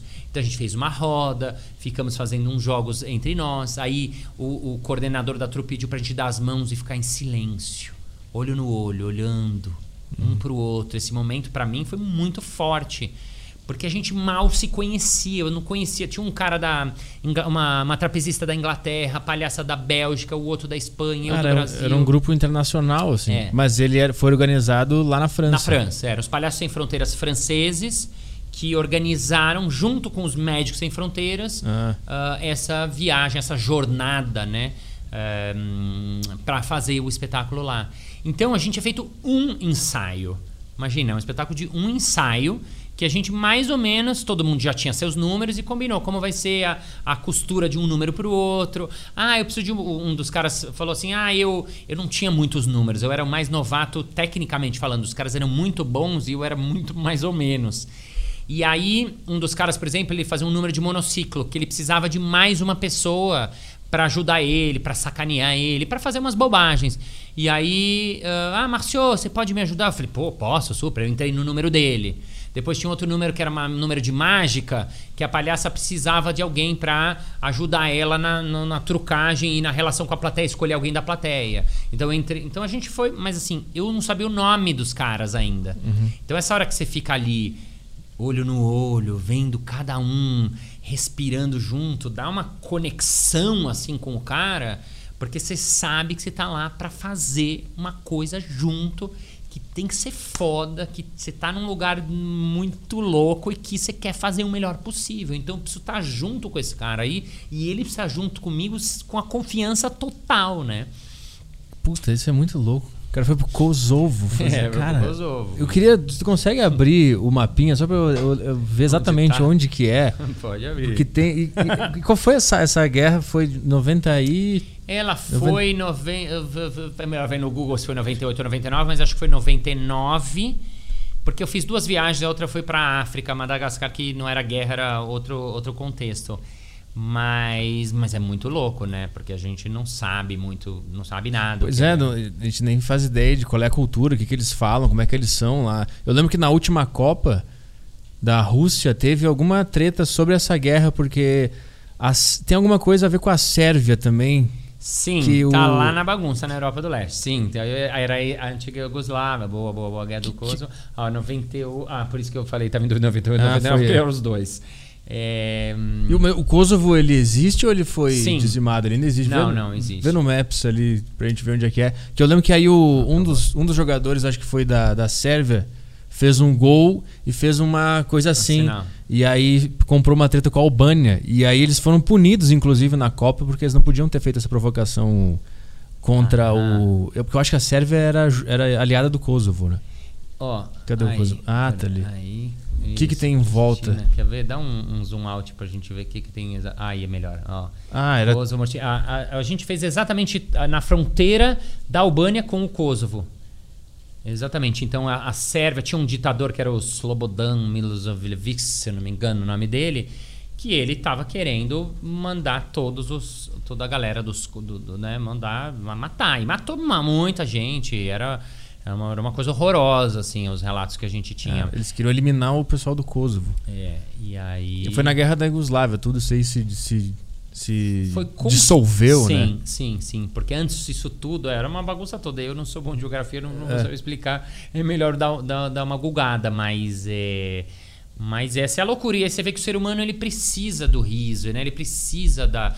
Nem em qualquer momento, né? Quando a gente tá bem, a gente quer rir. Quando a gente tá mal, por mais que às vezes seja difícil, mas às vezes é quando ah, você tá mal e você dá uma risada de uma situação que você passou, de um perrengue que você. E esse, isso é muito curador, né? Eu, eu acredito muito no riso como cura. Porque muitas vezes, quando você consegue sair da situação e olhar ela de fora e rir daquilo, é nesse momento que a cura acontece. E não é que a situação mudou, é que. Do ponto de vista, né? É, é que você mudou. Eu fiz meu podcast Balascast, aliás, você aí que não conhece o Balascast, mas no podcast, a, a- uma amiga que a gente troca muito, o palhaço, ela falou sobre isso, é, e a gente tá falando disso, e isso é interessante. Não é que a situação muda, é quando você, quando você tá lá no meio de uma, sei lá, você separou, e você tá arrasado, e você tá mal, e tá todo mundo dizendo que tá mal. Aí é aquela horinha que você olha pra trás, assim, você ri de você mesmo, você dá aquela risadinha. Ah, aquilo tem um efeito de cura mesmo. Por quê? Porque você conseguiu sair e olhar por um outro ponto de vista e entender que tá, eu estou triste, mas a vida é uma coisa tão grande, tanto perrengue a gente vai passar e tanta merda a gente vai fazer. E a coisa vai andando e vai andando e vai andando. E se você consegue sair e olhar para outros pontos de vista, você vai conseguindo não se identificar com aquilo. E aí você vai conseguindo se libertar das coisas. E aí, uma discussão no trabalho que virou, virava uma coisa que, nossa, meu Deus, você vai conseguir lidar de uma maneira um pouco diferente. Uma discussão na sua Sim. relação, um problema com seus filhos, né? Eu tenho filho adolescente, estou no meio dessa loucura, eu me vejo assim, nossa. Mas é um aprendizado. Então o riso tem esse papel curador que é muito legal. Né? É conseguir tirar uma piada de uma tragédia tanto pessoal quanto alguma coisa que te afetou muito, se tu conseguir enxergar uma piada ali, alivia demais aquela situação. Eu acho que eu faço bastante isso no meu podcast, no meu show, é tentar ver as minhas coisas e ver um ponto cômico naquela coisa que estava me machucando ou que estava me trazendo algum problema. E aí eu tento expandir isso para tudo. Tudo que eu, eu. Tipo assim, eu sou um cara muito autodestrutivo e pessimista com as minhas coisas. Então, Sim. eu chego aqui e a gente fala que o A Deriva é o, o podcast de menor audiência do, da, da podosfera. A gente brinca uhum. assim. Eu tô brin brincando, tirando uma piada dessa situação que me incomoda de um lado, mas se eu uhum. conseguir fazer essa brincadeira despretensiosa do outro lado, isso me alivia bastante. Mas eu queria entrar também em outra coisa que eu aprendi com o clown, que é sobre aceitar a própria ideia e falar sim para tudo que aparecer. Isso foi fundamental para tu aceitar ir para essa situação de fazer a, esse teatro no Kosovo, o sim, no Kosovo? Sim, sim, porque você falou de um dos princípios é, do palhaço e do improviso, que é o que a gente chama de sim. O sim é o elemento central. Então, como é que se dá isso numa cena, né? Para quem já assistiu é, improviso, improvável, jogando no quintal, lá quando a gente começou. Quando o improvisador ele dá uma ideia para o outro, ele chega e fala, por exemplo, vamos lá, a gente pede para a plateia, uh, falem para gente um lugar, o Caio, fala um lugar para gente, uma praça, um parque ou um ou um uma sorveteria. Uma sorveteria. Então, a plateia fala sorveteria, então a nossa cena vai começar numa sorveteria. Então você é o primeiro improvisador. O que, que você vai fazer? Você vai fazer um primeiro personagem que pode estar numa sorveteria. Então, por exemplo, quem poderia ser? O atendente. O atendente. Então você vai chegar lá e vai fazer o atendente. Então, por exemplo, começa falando um diálogo, uma, uma fala só de sua, do atendente. Qual sabor o senhor deseja? Perfeito. Então ele deu uma proposta. Eu sou o atendente e vou dar qual sabor o senhor deseja. Então o outro improvisador ele vai dizer sim, isto é, ele vai comprar essa proposta e vai responder. Uhum. Eu queria morango e eu queria aquela calda de chocolate que vocês têm, que parece que foi eleita a melhor calda de chocolate aqui da região, é verdade? É verdade, é verdade. Eu tenho que ir lá nos fundos procurar ela. Eu já rejeitei a ideia. Isso. Viu? Eu rejeitei. Então, vamos lá. Vamos eu botei lá, uma você... dificuldade para pra aquela de chocolate estar escondida, Isso. que eu não queria embarcar na ideia. Isso, Isso é muito difícil. Vai, vai. Sendo técnico, vamos lá. Vai. Você deu um bom exemplo que é começar fazendo uma proposta para o outro. Eu já tive que dizer sim. Se eu, se eu sou improvisador iniciante, muitas vezes fala, ah, é, como é que você falou? É um sorvete? Me fala de novo. É, a cauda estava escondida. Não, no início. Como você iniciou a cena? Qual sabor o senhor deseja? Qual sabor? Ah, não, não, não quero sabor nenhum, eu tô aqui só visitando. É, isso. Pô, mas o cara falou que ele é o atendente, pediu o sabor, cria junto com ele. Né? Ou então muitas vezes, não, não, mas aqui é uma, não é uma sorveteria, isso aqui é uma um lavanderia. É, uhum. Porra, mas eu falei que é uma sorveteria. Né? Então, uh, uh, eu crio e digo sim para sua ideia e crio em cima dela. Ah, eu quero morango e eu também ouvi falar que você tem. Não. Aí você deu a resposta certa, que é sim, nós fomos eleitos a melhor cobertura, tal, tal, tal, tal, tal, tal. Isso foi bom. Uhum. Aí, provavelmente, uh, você. Uh, entrou na defensiva. Entrou na defensiva, que, ah, não, não, mas hoje a gente tá sem a cauda, mas não, essa cauda, né? Ao invés de deixar a cena acontecer. Isso. Mas então, esse princípio do sim, ele vale para criação acontecer juntos, para a gente criar uma cena na hora, que assim, as pessoas perguntam, como é que vocês fazem a cena na hora? O cara vê a gente lá no improvável, fala, não, não, não é tudo improviso. Tem texto. É, eles combinam. Vocês antes. combinam, é. é. O programa que eu fiz na Band chamava Tudo Improviso, porque assim, nem eles na Band acreditavam. Eles falavam, tá bom, mas a gente pega o título com a plateia antes. Eu falei, não, não, pega na hora. Não, mas como é que vocês vão fazer? A gente vai fazer na hora. Não, mas não, mas é TV, bala, não precisa. A gente pega antes, pede uns temas pra vocês irem pensando. Não! Improviso é criar na hora. Essa é a graça pra gente de improvisar. Aí, só que a gente precisa estar todo mundo nesse, eh, nesse sim, dizendo sim para a ideia do outro. Que um dá uma ideia, outro dá uma ideia, outro dá uma ideia, e assim juntos acontece a cena. Uhum. Então, uh, você tinha perguntado do sim uh, na vida, você tinha falado da aceitação. Uh, é que quando tu aceitou Ah, ir pro Kosovo, isso fazia parte já? Um pouco sim, que é você. quando você vai trabalhando esse sim na cena, você vai aprendendo que isso é bom pra vida também. Por quê? Porque quanto mais a gente diz sim para as propostas que vêm, para as coisas que vêm, tirando esse nosso julgamento, mais a gente vai fazer coisas novas, coisas diferentes, comer comidas diferentes, sair com pessoas diferentes. Esse espírito do sim, esse olhar do sim, ele acaba acabou pelo menos pra mim é o que eu acredito, ensino pras pessoas. Ele é muito bom pra vida. Por quê? Porque se você e todo mundo tem na sua vida, ao seu redor uma pessoa que é aquele não clássico. É aquela pessoa, ah, vamos fazer outra coisa. Ah, não, não, não. gosto. E se a gente fosse comer? Ah, não, eu não como japonês. Aí se a gente fosse sair, não, no barzinho não vou. Ah, não, não, tudo não, não. Aquele chato de, de galocha que você quer matar. Eu sou um pouco Você é um pouco assim, então? A gente quer te matar?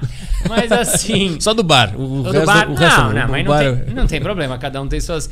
Mas, assim, ahm, essa pessoa possivelmente é uma pessoa que vai para menos experiência, se relaciona com pessoas, que, que- menos pessoas, ela tá menos aberta e disponível para a vida e para o mundo, entendeu? Uhum. Quando a gente começa a exercitar essa coisa de dizer sim, a gente fica mais. A gente vai, né? Estamos aqui no flow, né? A gente, o flow, flow. é, o flow, ele é um elemento central do improviso, esse flow. Eu, uma das frases que eu falo na aula é follow the flow. Siga o fluxo, vai, vai indo, vai indo. Porque quanto mais você vai deixando a coisa acontecer com atenção plena, estando no, no momento presente, mais você vai acabando nos lugares certos, porque as pessoas que estão criando juntos estão mais conectadas, estão mais juntas. Enfim, então voltando para a sua pergunta inicial, quando a gente fala, tá- começa a falar assim em cena, a gente vai levando isso para nossa vida e vai sendo um pouco mais aberto nisso, né? Então, quando o cara disse, tanto que o meu, a minha historinha dessa, quando o cara falou, vamos pro campo de futebol, eu falei, sim, sim, fiquei mal feliz. Quando eu desliguei o telefone, foi passando aquela euforia, eu falei, nossa, vou no meio da guerra, será? Caralho, será que eu tenho que ir na época minha mãe, eu contei pra minha mãe, ela falou, não, não vai, pra quê? Você tá fazendo uma escola, tava em Paris, fazendo uma puta escola. Você tá, você tá num puta lugar, vai perder aula, eu ia perder trabalho. Não precisa. E eu fiquei, não, aí eu falei, ai cacete, será? Né?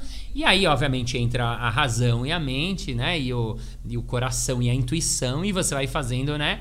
E aí eu senti que esse sim era, foi real e precisava ah, fazer ele acontecer. Assim. Então ele foi motivado por uma abertura inicial. Eu acho que eu tenho isso é, originalmente ahm, pelo palhaço, mas isso acabou influenciando a minha vida. E o que eu ensino hoje, o que eu falei no TED que você assistiu, é, ou que eu falo nas minhas aulas, ou quando eu dou palestra em empresa ou tal, é que assim, se a pessoa tem isso na vida dela, ela acaba sendo uma pessoa mais criativa, ela sendo uma, uma pessoa que vai para experiências novas. Ela, ela- então isso fica, ela fica mais feliz. Então isso é bom para nossa vida, né? E por último, só para complementar, esse dizer sim é também dizer sim para aquilo que te acontece, que é muito difícil, principalmente se o que te acontece não é aquilo que você queria. Então, um exemplo prático que a gente levou na, na, na, na cabeça foi a pandemia. A pandemia ela veio de um jeito que você não teve como. Não, eu não quero pandemia. Não, não, não, não, meu amigo. Entende que assim, não é você que escolhe. Né? O, como diz o Nando Viana, a vida não tá nem aí pro seu planejamento. Tipo assim, aceita. Então, quem aceitou isso mais cedo, quem ah, soube rir disso, quem ah, soube criar em cima disso, foram as pessoas que conseguiram meio que sair, sobreviver, achar novos trabalhos, inovações, coisas novas, porque aceitaram a coisa que, que, que, que ela não tinha escolha, que era. E na vida é assim também. Se a gente tá numa relação e que você. Puta, sua relação acabou e você não tá. Você tem que aceitar que a sua relação acabou e que você tem que separar e tocar a vida. E quando a gente aceita, aí a coisa vai embora. Se a gente fica apegado naquilo e não, não, não quero, não, e, e não entende que, man, mano, olha pra você, sua relação já acabou faz uns anos. Só que você não tá aceitando, né? Aceita que isso te aconteceu, aceita que de tudo, né? Só que, claro, é muito difícil, às vezes, porque está numa situação é, difícil, complicada, mas assim, mesmo assim, puta, tô mal, tô triste, tô deprimido, tá bom. Mas a primeira coisa que você tem que fazer é o quê? Aceita que você tá assim. Quando você aceita que você tá assim, aí você vai ter um primeiro passo para começar a sair disso que. Mas assim, a primeira coisa é aceitar aquilo que nos acontece. E o improviso palhaço são mestres nisso, mestres da aceitação. Então isso acaba se juntando com a vida, assim. Né? E tu acha que esse, esse, essa, esse princípio de falar sim para tudo na, no jogo do improviso, tanto para a vida também, ela, ele aguça a tua intuição? Porque quando tu tá fazendo uma improvisação também, eu tenho muita curiosidade para saber como é que funciona o teu cérebro. Ele tá completamente vazio e as coisas vão vindo, mas as coisas vão vindo porque a tua intuição tá muito afiada. Porque tu sempre disse sim, aprendeu a dizer sim na cena. É, é, é isso? Sim, um, vamos lá. Primeiro você falou uma coisa que é, é, boa, que as pessoas acham o contrário. As pessoas falam, nossa, você tem que ficar pensando. Não, não, ao contrário, você tem que entrar vazio. Uhum. Esse é o princípio. Se você vê a gente antes da cena ali, a gente respira, dá um touch, tenta estar totalmente vazio, folha em branco. Aí quando a plateia deu, que nem aqui, né? O Caio falou, ah, sorveteria. Aí nessa hora, o que, que você vai fazer? você vai aí que você vai acionar a sua mente. Bom, sorveteria. Quem poderia ser eu numa sorveteria? E você fez uma boa escolha, seu atendente da sorveteria. Um outro improvisador poderia ser o cliente da sorveteria. Um outro poderia ser um, um o, o, dono da sorveteria, aquele que está né, inaugurando a sua sorveteria. Ah, hoje é a inauguração da Sorvete Bravers, o melhor sorvete aqui de Piriápolis. Vamos lá. Ele...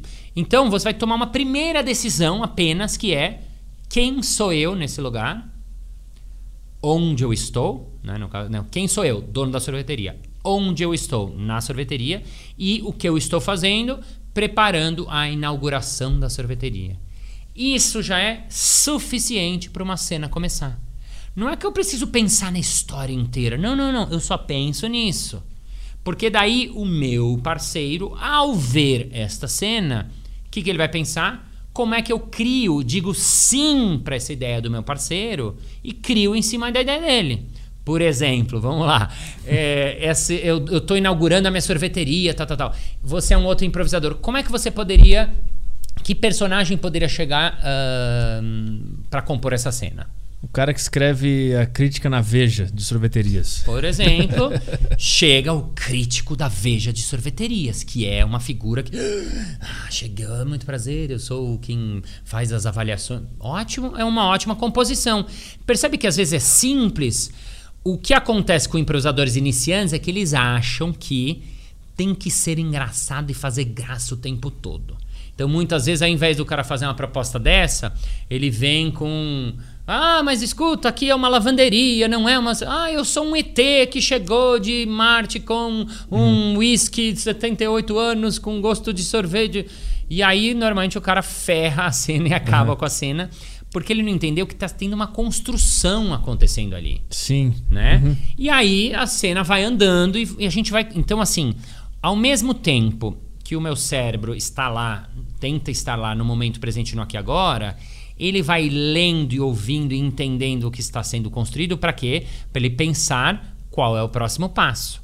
Por quê? Porque aí o crítico veio, o outro improvisador recebeu ele, deu para ele para experimentar o, o sabor e tal, tal, tal, tal, tal, tal.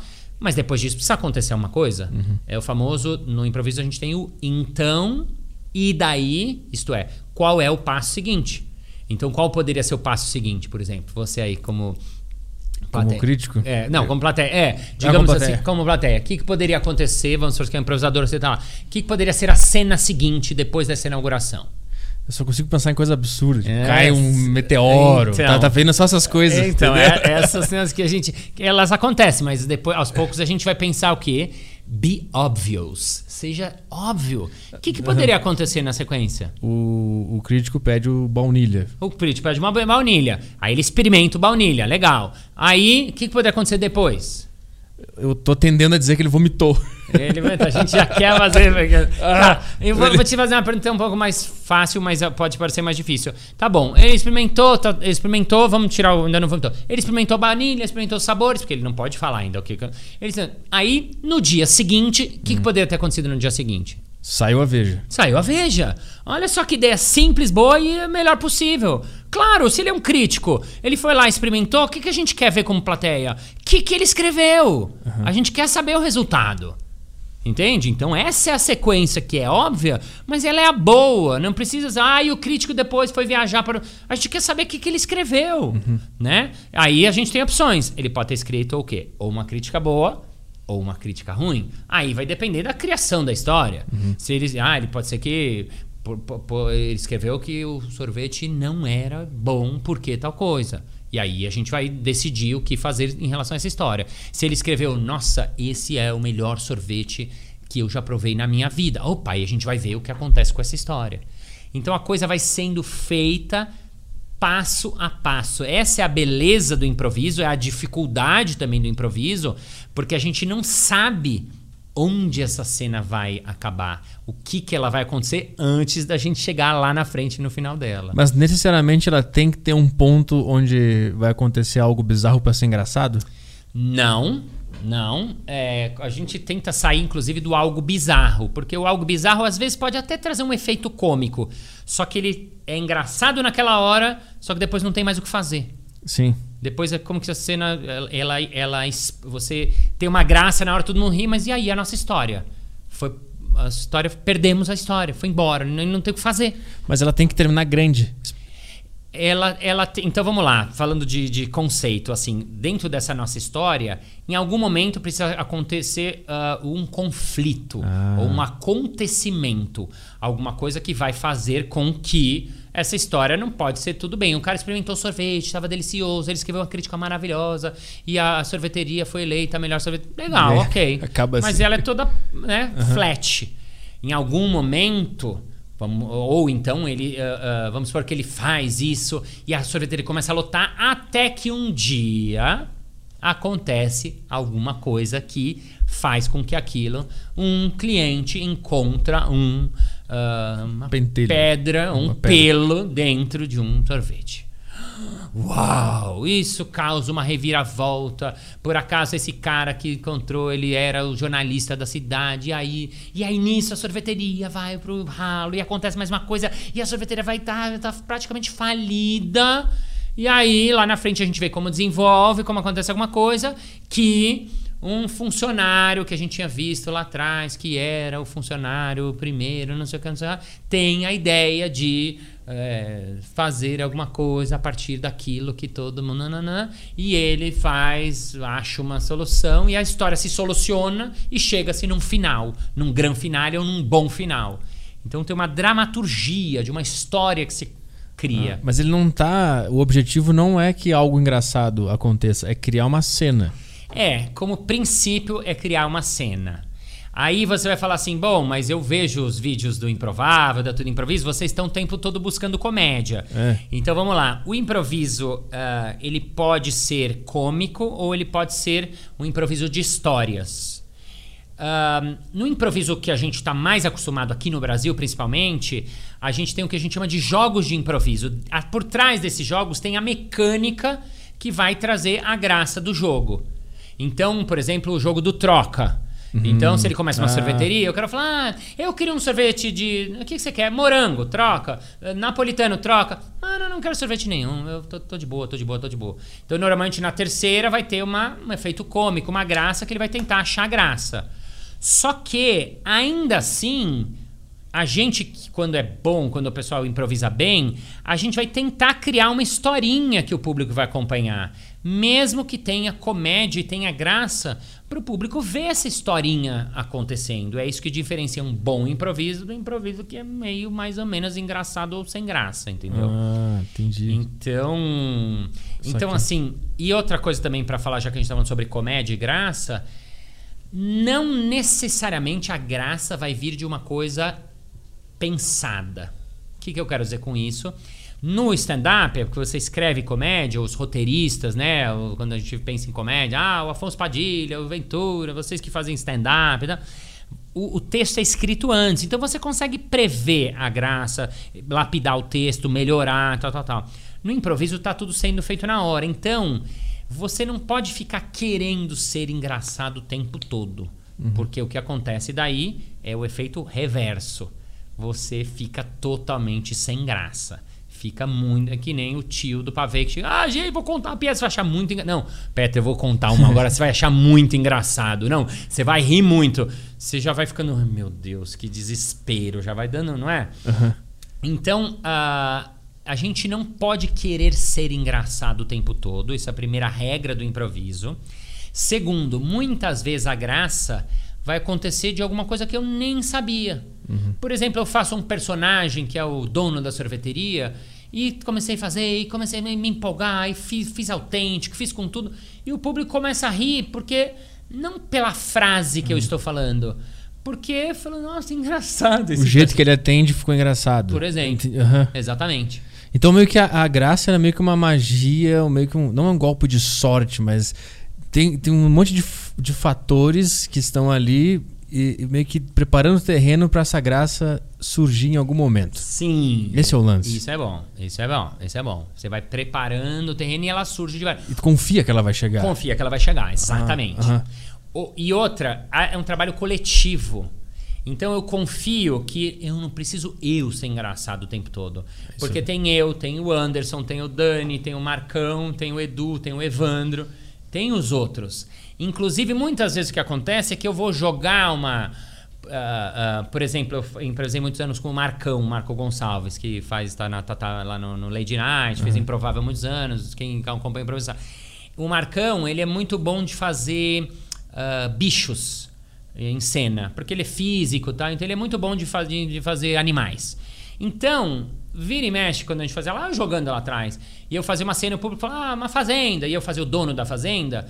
Quando eu tava jogando com, com o Marcão, eu falava, ah, gente, não, porque a minha galinha, ai, a Eustáquia, é a minha galinha. Vem, Eustáquia, vem!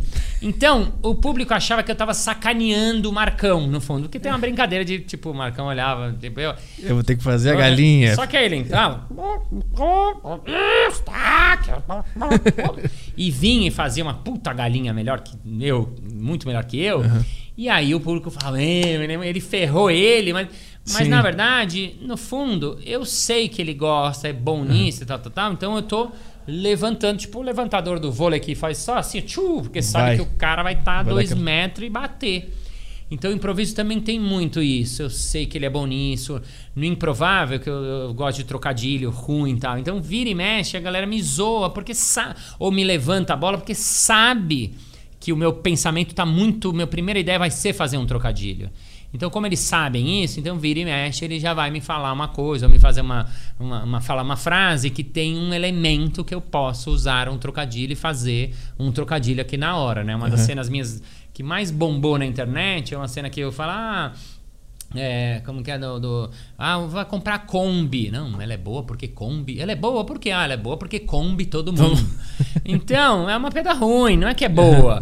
Mas o meu parceiro sabe que eu gosto de trocadilho, então ele vai levantar a bola pra mim e tal, tal, tal. Então, tem um jogo que acontece. E a última coisa que eu vou acrescentar também de técnica é que muitas vezes o erro, o, a graça acontece no erro na coisa que dá errado. E aí você pega esse erro, subverte, transforma ele, brinca, joga, lida com ele e aí a plateia ri. Então, se você vê também cenas de improviso, muitas vezes a graça acontece em momentos que deram errado. Então, eu tava vendo até uma ceninha de improvável que eu, entrei na cena falando: ai, amor, você. ah, a gente precisa conversar porque as crianças estão muito bagunceiras, tal, tal, tal. E o Elídio tava fazendo o personagem e eu entrei fazendo uma mulher, como se eu fosse a- a esposa. E aí a gente começou, só que ele também ele achou, como eu não fiz muito estereótipo, ai amor, você, você não sabe as crianças, elas sempre, ai onde tá meu rímel? Eu não fiz nenhum, eu fiz assim meio simples.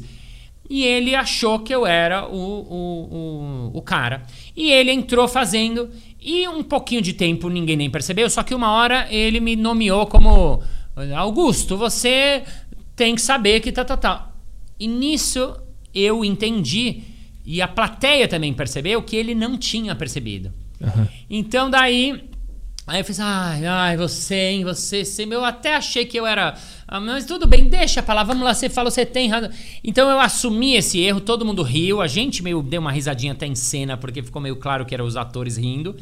E a plateia gostou e riu daquele erro que aconteceu. Não foi engraçado, o texto não foi engraçado, não teve nenhuma piada engraçada. Mas a plateia gosta quando ela vê o erro acontecer, ela vê a gente cair no chão. E ela e agora? O que, que eles vão fazer? Então tem outro exemplinho disso de erro, que a gente estava fazendo cena no Comedians, e aí um, eu era o, o, o, dono de uma empresa que estava lá e, e todo mundo estava falando, senhor Pedro, a gente tem que ver como é que vai fazer, porque as nossas ações estão caindo. Não, não, me dá o cheque assim, senhor Pedro, todo mundo veio. E entrou um improvisador que não ouviu, desavisar, estava muito na cabeça. Uhum. Falou, seu Paulo, eu preciso falar com o senhor urgente. E nisso, quando ele falou, seu Paulo, eu, como empresário, falei: Ixi, temos um problema aqui. Eu não sou o seu Paulo, eu sou o seu Pedro. Toda a plateia já tinha ouvido o senhor Pedro e ficou meio com um silêncio assim. E agora? O que eu vou fazer? Então eu fiz: Fecha a porta, rápido, fecha a porta. Ninguém pode saber que eu sou o Paulo. Todo mundo acha que eu sou o Pedro. Olha a cicatriz. E aí, uhum. nisso, todo mundo riu, é, a plateia riu muito. E aí a cena virou uma cena, essa tipo cena de novela, que eram dois irmãos gêmeos e que um deles. E aí esse cara, ele era o único que sabia do segredo e tal, tal, tal. E a cena virou sobre dois irmãos, que um era o bonzinho, um era malvado, e o malvado uhum. tinha pegado, tal, tal, tal, tal, tal. Então, não é que eu fiz uma coisa muito engraçada. Eu só transformei uma coisa para nossa história poder continuar e a plateia ela gosta quando ela vê que você tá na merda. Ela gosta de ver quando você se ferra e quando você consegue aproveitar isso e transformar e fazer daquilo uma coisa legal. Então a graça, o engraçado, muitas vezes acontece aí. É assumir o, prese assumir o momento, assumir o que aconteceu e não resistir, porque eu acho que o teu primeiro impulso é resistir. O cara errou. Puta, ah, que merda. Mas aí, como tu é muito experiente, tu consegue aproveitar aquele momento e simplesmente se jogar e ver o que surge a partir daí. E aí surgiu isso. Eu fico impressionado como tanto o clown quanto o improviso, eles me parecem é, ser algo mas sei lá, um reflexo da vida, uma coisa que parece que é uma dica que o universo deixou de como que a gente deve viver, porque o sim é muito importante para tudo, assumir o, o, momento, assumir o erro, o erro, se acontecer algo que não estava previsto e tu tiver tranquilo, não ficar tenso e tentar resistir àquela coisa, tu consegue criar algo até maior do que estava previsto antes. Sim. É, é muito interessante. Por que eu gosto de fazer? Eu gosto de, de improviso e clown, não profissionalmente, mas porque me mostra essas essas coisas, como aproveitar melhor o momento e como não ficar tenso na minha própria cabeça, querendo resistir a tudo que está acontecendo. É muito legal, é isso, muito legal. Isso, é. Você falou que eu, eu demorei muitos anos para entender isso. No começo eu não sabia. Eu falava, ah, palhaço é técnica, palhaço é uma profissão, palhaço é só um, né, um método. Mas depois eu demorei muitos anos para entender, muitas aulas, né, muitos cursos, dando muitos cursos. Quando as pessoas davam os feedbacks, Teve um até que escreveu um artigo que vai sair, vai publicar num livro, foi um aluno meu há 15 anos atrás, que ele falou que o terapeuta dele falou isso para ele. Falou, o Conrado, é, nessa, seus, nessa sua aula de clown, você está evoluindo mais do que a gente aqui em 10 anos de terapia. o terapeuta Sim. dele deu esse feedback para ele. E eu ri pra caramba quando eu li. Na época ele já tinha me falado, mas assim, eu demorei para entender um, que mais do que uma técnica, mais do que um ofício, é uma maneira da gente olhar para o mundo. É. Então, quando eu pego isso, por isso que o meu curso é para qualquer pessoa, para iniciante. Quando o cara ele pega isso e leva para a vida dele, ele acaba tendo uma relação melhor com a vida. Por quê? Porque se ele tem esse, essa aceitação para pandemia, para o término do relacionamento dele, para o emprego que ele foi demitido, para as coisas que acontecem para ele no dia a dia dele. Se ele diz sim, aceita, é, se ele diz sim para as coisas dele, se ele ri dele, uhum. né? Se ele tá no momento presente, não tá aqui tentando controlar tudo e tentando, ah, esse aqui, esse aqui, esse aqui, esse aqui, blá, blá, blá, blá. o cara, né, a gente fica mais feliz na nossa vida, a gente fica mais pleno, a gente fica mais alegre, a gente fica mais é, amigo, a gente fica mais aberto. Então isso acaba sendo legal pro, pro universo, né? Eu brinco que se todo mundo fizer, tivesse esse olhar do sim, o mundo estaria no, no, no, paraíso, a gente estaria em outro lugar, a gente não estaria nas, nas guerrinhas, nas coisinhas, nos, na, brigando com o vizinho. Você estaria em outro, a gente estaria em outro lugar, a gente estaria mais pleno, mais criativo, mais poderoso e mais legal. Eu acho que o clown devia ser ensinado desde criancinha para as pessoas sim. entenderem essa outra parte, aceitar tudo isso aí. Sim. Mas tu caiu nessa de improviso e clown também porque tu já tinha uma cabeça de falar sim porque a história que, que eu vi é que um amigo teu do nada falou: vamos fazer um curso de clown? Como é, como é que foi essa história? Sim, sim. Eu, quando eu tinha. Vou dar um passinho para trás. Quando eu tinha 17 anos, meu pai morreu eh, de acidente de carro, assim. Então foi muito súbito, assim. E eu tava na SPM, tinha acabado de entrar na faculdade, aquela vida tranquila de, de, de filho de paulistano classe média, e meu pai morreu. E aí eu tive que virar dono de papelaria de um dia para o outro. Meu pai tinha uma papelariazinha na Rua Aurora, no Centrão, pequenininha. Cara, eu, eu tô morando lá. Você mora lá? É, do ladinho. Que ali loucura. Da... Ah, então. Que loucura. É, ali, ali, ali. Fui, fui 10 anos, frequentei aquela área lá. Caralho. E aí eu uh, trabalhava na papelaria das 8 às 7 todos os dias, então eu, eu, eu brinco, eu era uma pessoa normal, eu era um cara inteiro normal. E um dia um amigo meu me ligou e falou: Balas, tem um curso de clown aí, vamos fazer um fim de semana? Eu falei: curso de clé? Ele falou: curso de clown. Eu falei: que clown? É um curso de palhaço. Falei, tá bom, vamos. Nunca tinha pensado nisso até então? Nunca tinha pensado. Eu tinha feito é. teatro amador quando eu tinha 14 anos, 13. Uhum. E depois, eu nem sei se eu gostava da figura do palhaço, sei lá. Eu disse sim. E fomos fazer o curso. Quando eu fiz o curso, aquilo mexeu com a minha, o meu ser, assim. Então eu lembro que quando eu saí o primeiro dia, eu primeiro fui o último a ir embora, não queria ir embora. E aí eu fui, meu carro estava parado lá, em vez de entrar no carro, eu saí andando, fiquei andando, eu fiquei com uma sensação assim. E aí no dia seguinte de novo, e aquilo assim ficou comigo assim. E aí só que era um curso curtinho, que nem esses cursos de introdução que eu dou, não era, era iniciação e só. Só que aquele bichinho mordeu o meu ser assim. E aí eu comecei a fazer todos os cursos que apareciam. Comecei atrás de um, um palhaço, ah, tinha curso, eu fazia, curso eu fazia. Fui fazendo, fazendo, fazendo, fazendo, até que isso demorou três anos ainda. Eu fiquei fazendo os dois lá, tudo junto ao mesmo tempo, até que um dia eu falei um, pra minha mãe, eu falei, mãe, eu vou largar a papelaria. Ela falou, você vai fazer o quê? Eu falei, eu vou ser palhaço profissional. Minha mãe ficou desesperada, eu já tinha 27 anos, né? Não é que eu era um moleque. Uhum. Eu já me sustentava, meu pai já não era mais vivo, não tinha grana, família, herdeiros e, e para fazer uma loucura dessa, né? E minha mãe na época falou, a gente mora, a minha mãe me escreveu uma carta, na verdade, eu conto isso na minha peça. Minha mãe escreveu uma carta e ela escreveu uma frase que eu lembro até hoje, que ela escreveu: "Meu filho, Acho muito bonita essa sua vontade, mas com arte não se enche a barriga. E aí, né, minha mãe, mãe judia ainda, né, ali uhum. preocupada com meu filho, com dinheiro, como é que você vai sustentar. Só que eu queria tentar. Eu falei, preciso tentar, isso tá mais forte do que eu. E aí eu uh, fui atrás de escola, aqui no Brasil não tinha escola. Eu acabei indo para Nova York é, para tentar fazer curso lá. E lá em Nova York eu soube de uma escola muito importante na França, fiz, apliquei e passei nessa escola. Uma escola carésima e não tinha grana, então vendi, eu tinha um meio carro com a minha irmã, a gente vendeu nosso carro, eu peguei minha metade, raspei minha poupança e, e paguei a escola, só o dinheiro que eu tinha e me mandei para Paris para estudar nessa escola. E aí fiquei lá e tinha que fazer, tinha que começar que nem alguém quer ser advogado, quer ser economista, tem que estudar, né? Como palhaço tem que estudar também. Então fui fazer essa escola. Então, junto com a escola, eu fazia babysitting, arrumei um, um trabalho de cuidar de um moleque de, de, de quatro anos, o Lucas, o pequeno Lucas. Eu buscava ele da escola, levava para casa, dava banho, dava comida. Ah, e, as, e os pais chegavam, então cuidava do menino. E de final de semana, eu arrumei um bico também de fazer festinha de criança não era o que eu queria de palhaço, né? Eu queria fazer esse palhaço teatral, mas era festinha de aniversário de criança, tipo animador de festa. Sim, deve ser o, o, primeiro estágio da profissão. É, é tipo, esse aí. É, que é uma coisa que muitas pessoas não querem fazer, porque, puta, você tem que pegar 30 crianças e fazer uhum. uns moleque correr e fazer jogos, fazer brincadeiras e fazer. Né? E é difícil pra caramba. Só que eu já tinha uma certa experiência com criança, sempre gostei de moleques. Então eu fui fazendo e fui me dando bem. Então eu tinha esses trabalhinhos paralelos, junto com isso eu fazia escola.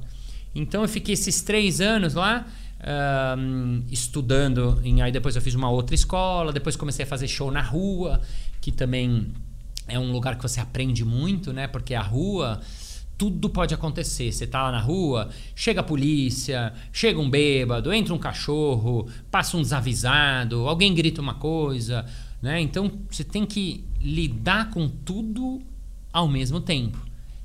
E Isso- jogar com aquilo. Isso em Paris, tudo isso em Paris. Isso em Paris. Fora que eu não falava, falava É. um francês, moitié, mais, mais ou menos ali.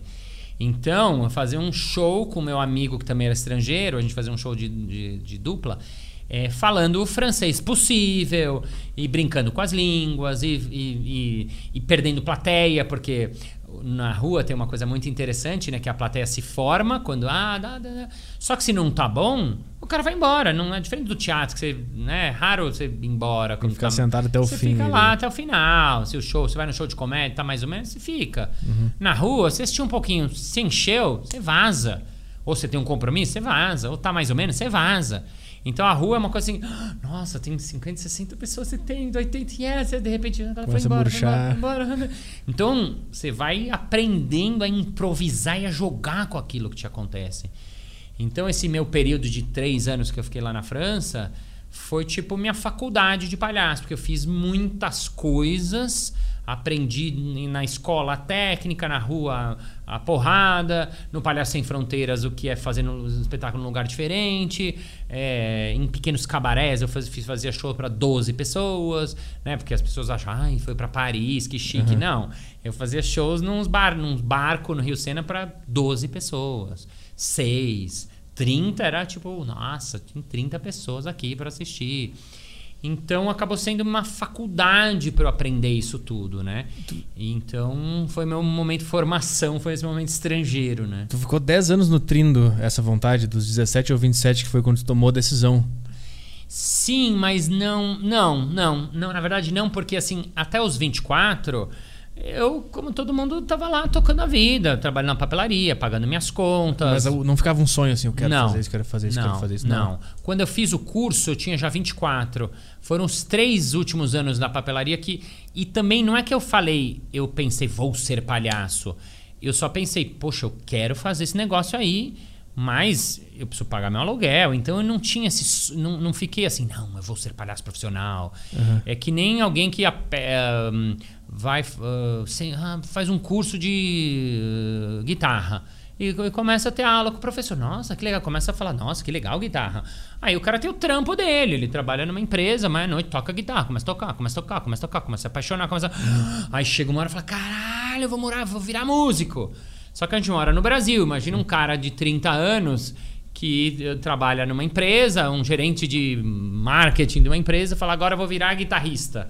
Tipo, é uma loucura, né? Então, é, por isso não era uma coisa que eu tinha como sonho que ficou. Só que aquilo foi aumentando, aumentando. Eu achei que, na verdade, eu achei que eu fosse fazer as duas coisas junto. Foi até um, um- um meu Balascast de, de umas semanas atrás eu falei sobre isso, porque muitas pessoas falam, Balas, meu sonho é fazer tal coisa, mas como é que eu largo tudo? Eu falo, você não precisa largar tudo. Vai fazendo outro. Faz vida de super-herói, né, que eu chamo de dia Clark Kent, e da noite. né? Faz os dois, vai fazendo, vai fazendo, vai fazendo. Você né, deve ter tido isso na sua. Não sei como que foi sua historinha de. de Sim. né? Assim, alguma hora você tem que fazer uma coisa que é pra você ganhar sua graninha, outra coisa que é seu hobby, sua coisa. Sua... Vai fazendo, vai fazendo, vai fazendo, até que uma hora. Sim. Pode ser que você fale, eu vou largar meu gerente de marketing, beleza. Ou pode ser que você vai ser um gerente que vai tocar nas noites, nos bares e vai fazer. E vai ser feliz também, né? Então também é legal. E aí tu ficou três anos em Paris e voltou pro Brasil? Aí voltei pro Brasil. E aí, aí já viveu de, de arte a partir daí? Aí vivi, mas ainda assim, quando eu cheguei, eu fiquei uns meses. Porque, bom, onde você vai. É diferente de alguém que é economista e vai buscar trabalho nas empresas, no, no- no departamento de economia. Não tem muitos trabalhos de palhaço. Então eu fui indo atrás de todos os grupos e eu dei uma sorte que estava tendo uma seleção para trabalhar nos Doutores da Alegria, que é palhaço em hospital. Que é um projeto aqui, eh, já, agora já tem muitos anos. é, e aí eu fui, eu passei essa seleção, eram 300 pessoas para duas vagas, né? Porque o Doutores é um projeto remunerado profissional e muito legal e muito bacana. Você tem treinamento, né? Você tem toda uma formação, é lindo, é muito legal. Os palhaços eram muito bons, eu era muito fã dos palhaços dos Doutores. Então eu fiquei muito feliz porque eu tinha um salário finalmente para trabalhar com aquilo que eu queria. Foi meu primeiro salário assim.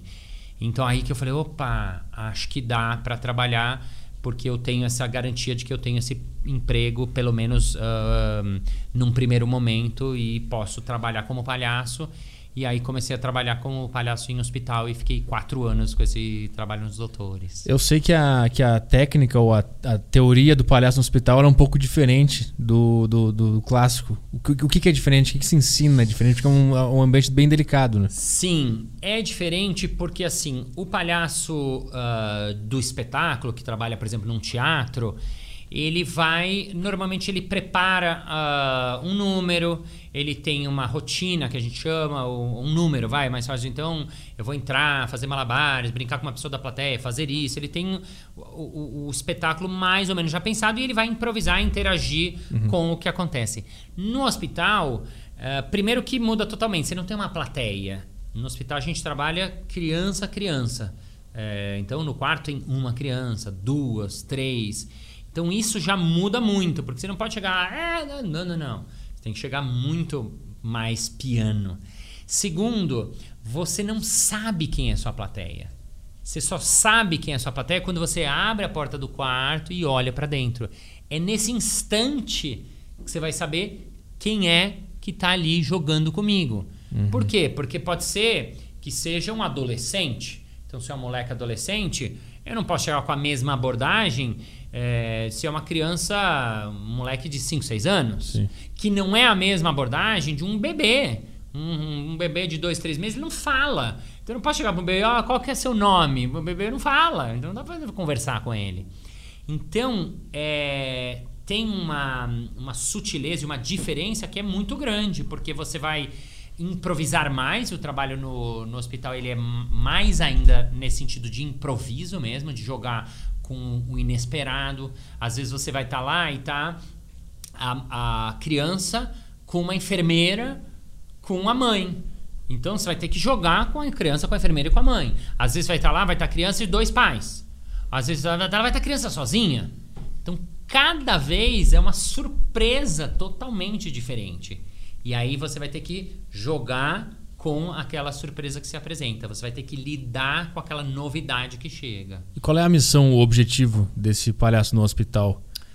Uh, o objetivo do trabalho no hospital ele tem três âmbitos. Assim, o primeiro deles é trabalhar com um, os profissionais de saúde, médico, enfermeira, nutricionista, mesmo a, a, mulher da limpeza, o cara da segurança, uhum. todo mundo que está envolvido naquele cotidiano, que são os profissionais daquele dia a dia. Segundo, trabalhar com os familiares, então os pais, né? Uh, é, quem né, tá ouvindo a gente que tem filho, putz, quando você tem que levar um filho no hospital, a pior coisa do mundo, né? Tenho um filho, nossa, mesmo que seja uma coisa simples, então, então os pais ficam muito tensos, muito nervosos, é desesperador para um pai ter que levar um filho para um quebrou um bracinho, qualquer coisa, né? Então você trabalha com os familiares e em primeiro lugar com as crianças que estão lá. Então trabalhar com a criança. Por quê? Né? O que é interessante desse trabalho, que eu fui entender quando eu entrei nele, assim, mergulhei mais nele, é que assim, quando a criança está na vida normal dela, ela tá lá, ela brinca, ela corre, ela faz. Quando acontece alguma coisa, né? E vamos pegar assim, para não ir para as tragédias, mas assim, puto, moleque. Que, Acho que tem uma queda de energia ah, aqui. Tá, tá. Só uma oscilação. Rolou um momento. uma iluminação. Iluminação. É, caímos, mas voltamos. Estamos aqui. É tanta energia que essa energia veio aqui. Né? O improviso trabalha exatamente com isso. Aconteceu uma coisa. A gente, todo mundo viu o que aconteceu. Uhum. Às vezes a gente quer esconder. Não, não, não. Aconteceu nada. Não, aconteceu nada. Aconteceu nada. Segue, mas segue, assim, segue. o cara tá assistindo. Ele viu que rolou um bzzz. O outro viu, você viu, eu vi. Puta, vamos lidar com isso. Vamos assumir. Vamos assumir isso e falar, é, Isso- Esse merchan foi de Nescau, energia, que dá gosto, né? E a E gente- Cepel Energias. Não sei se é aqui Isso, Cepel. Não, é, não, que é, é, que é? Como chama? É Eletropaulo. Eletropaulo apoia a Deriva A Podcast. deriva, a Eletropaulo tá apoiando. Tamo junto. Tamo junto. Você tá sem energia, exatamente.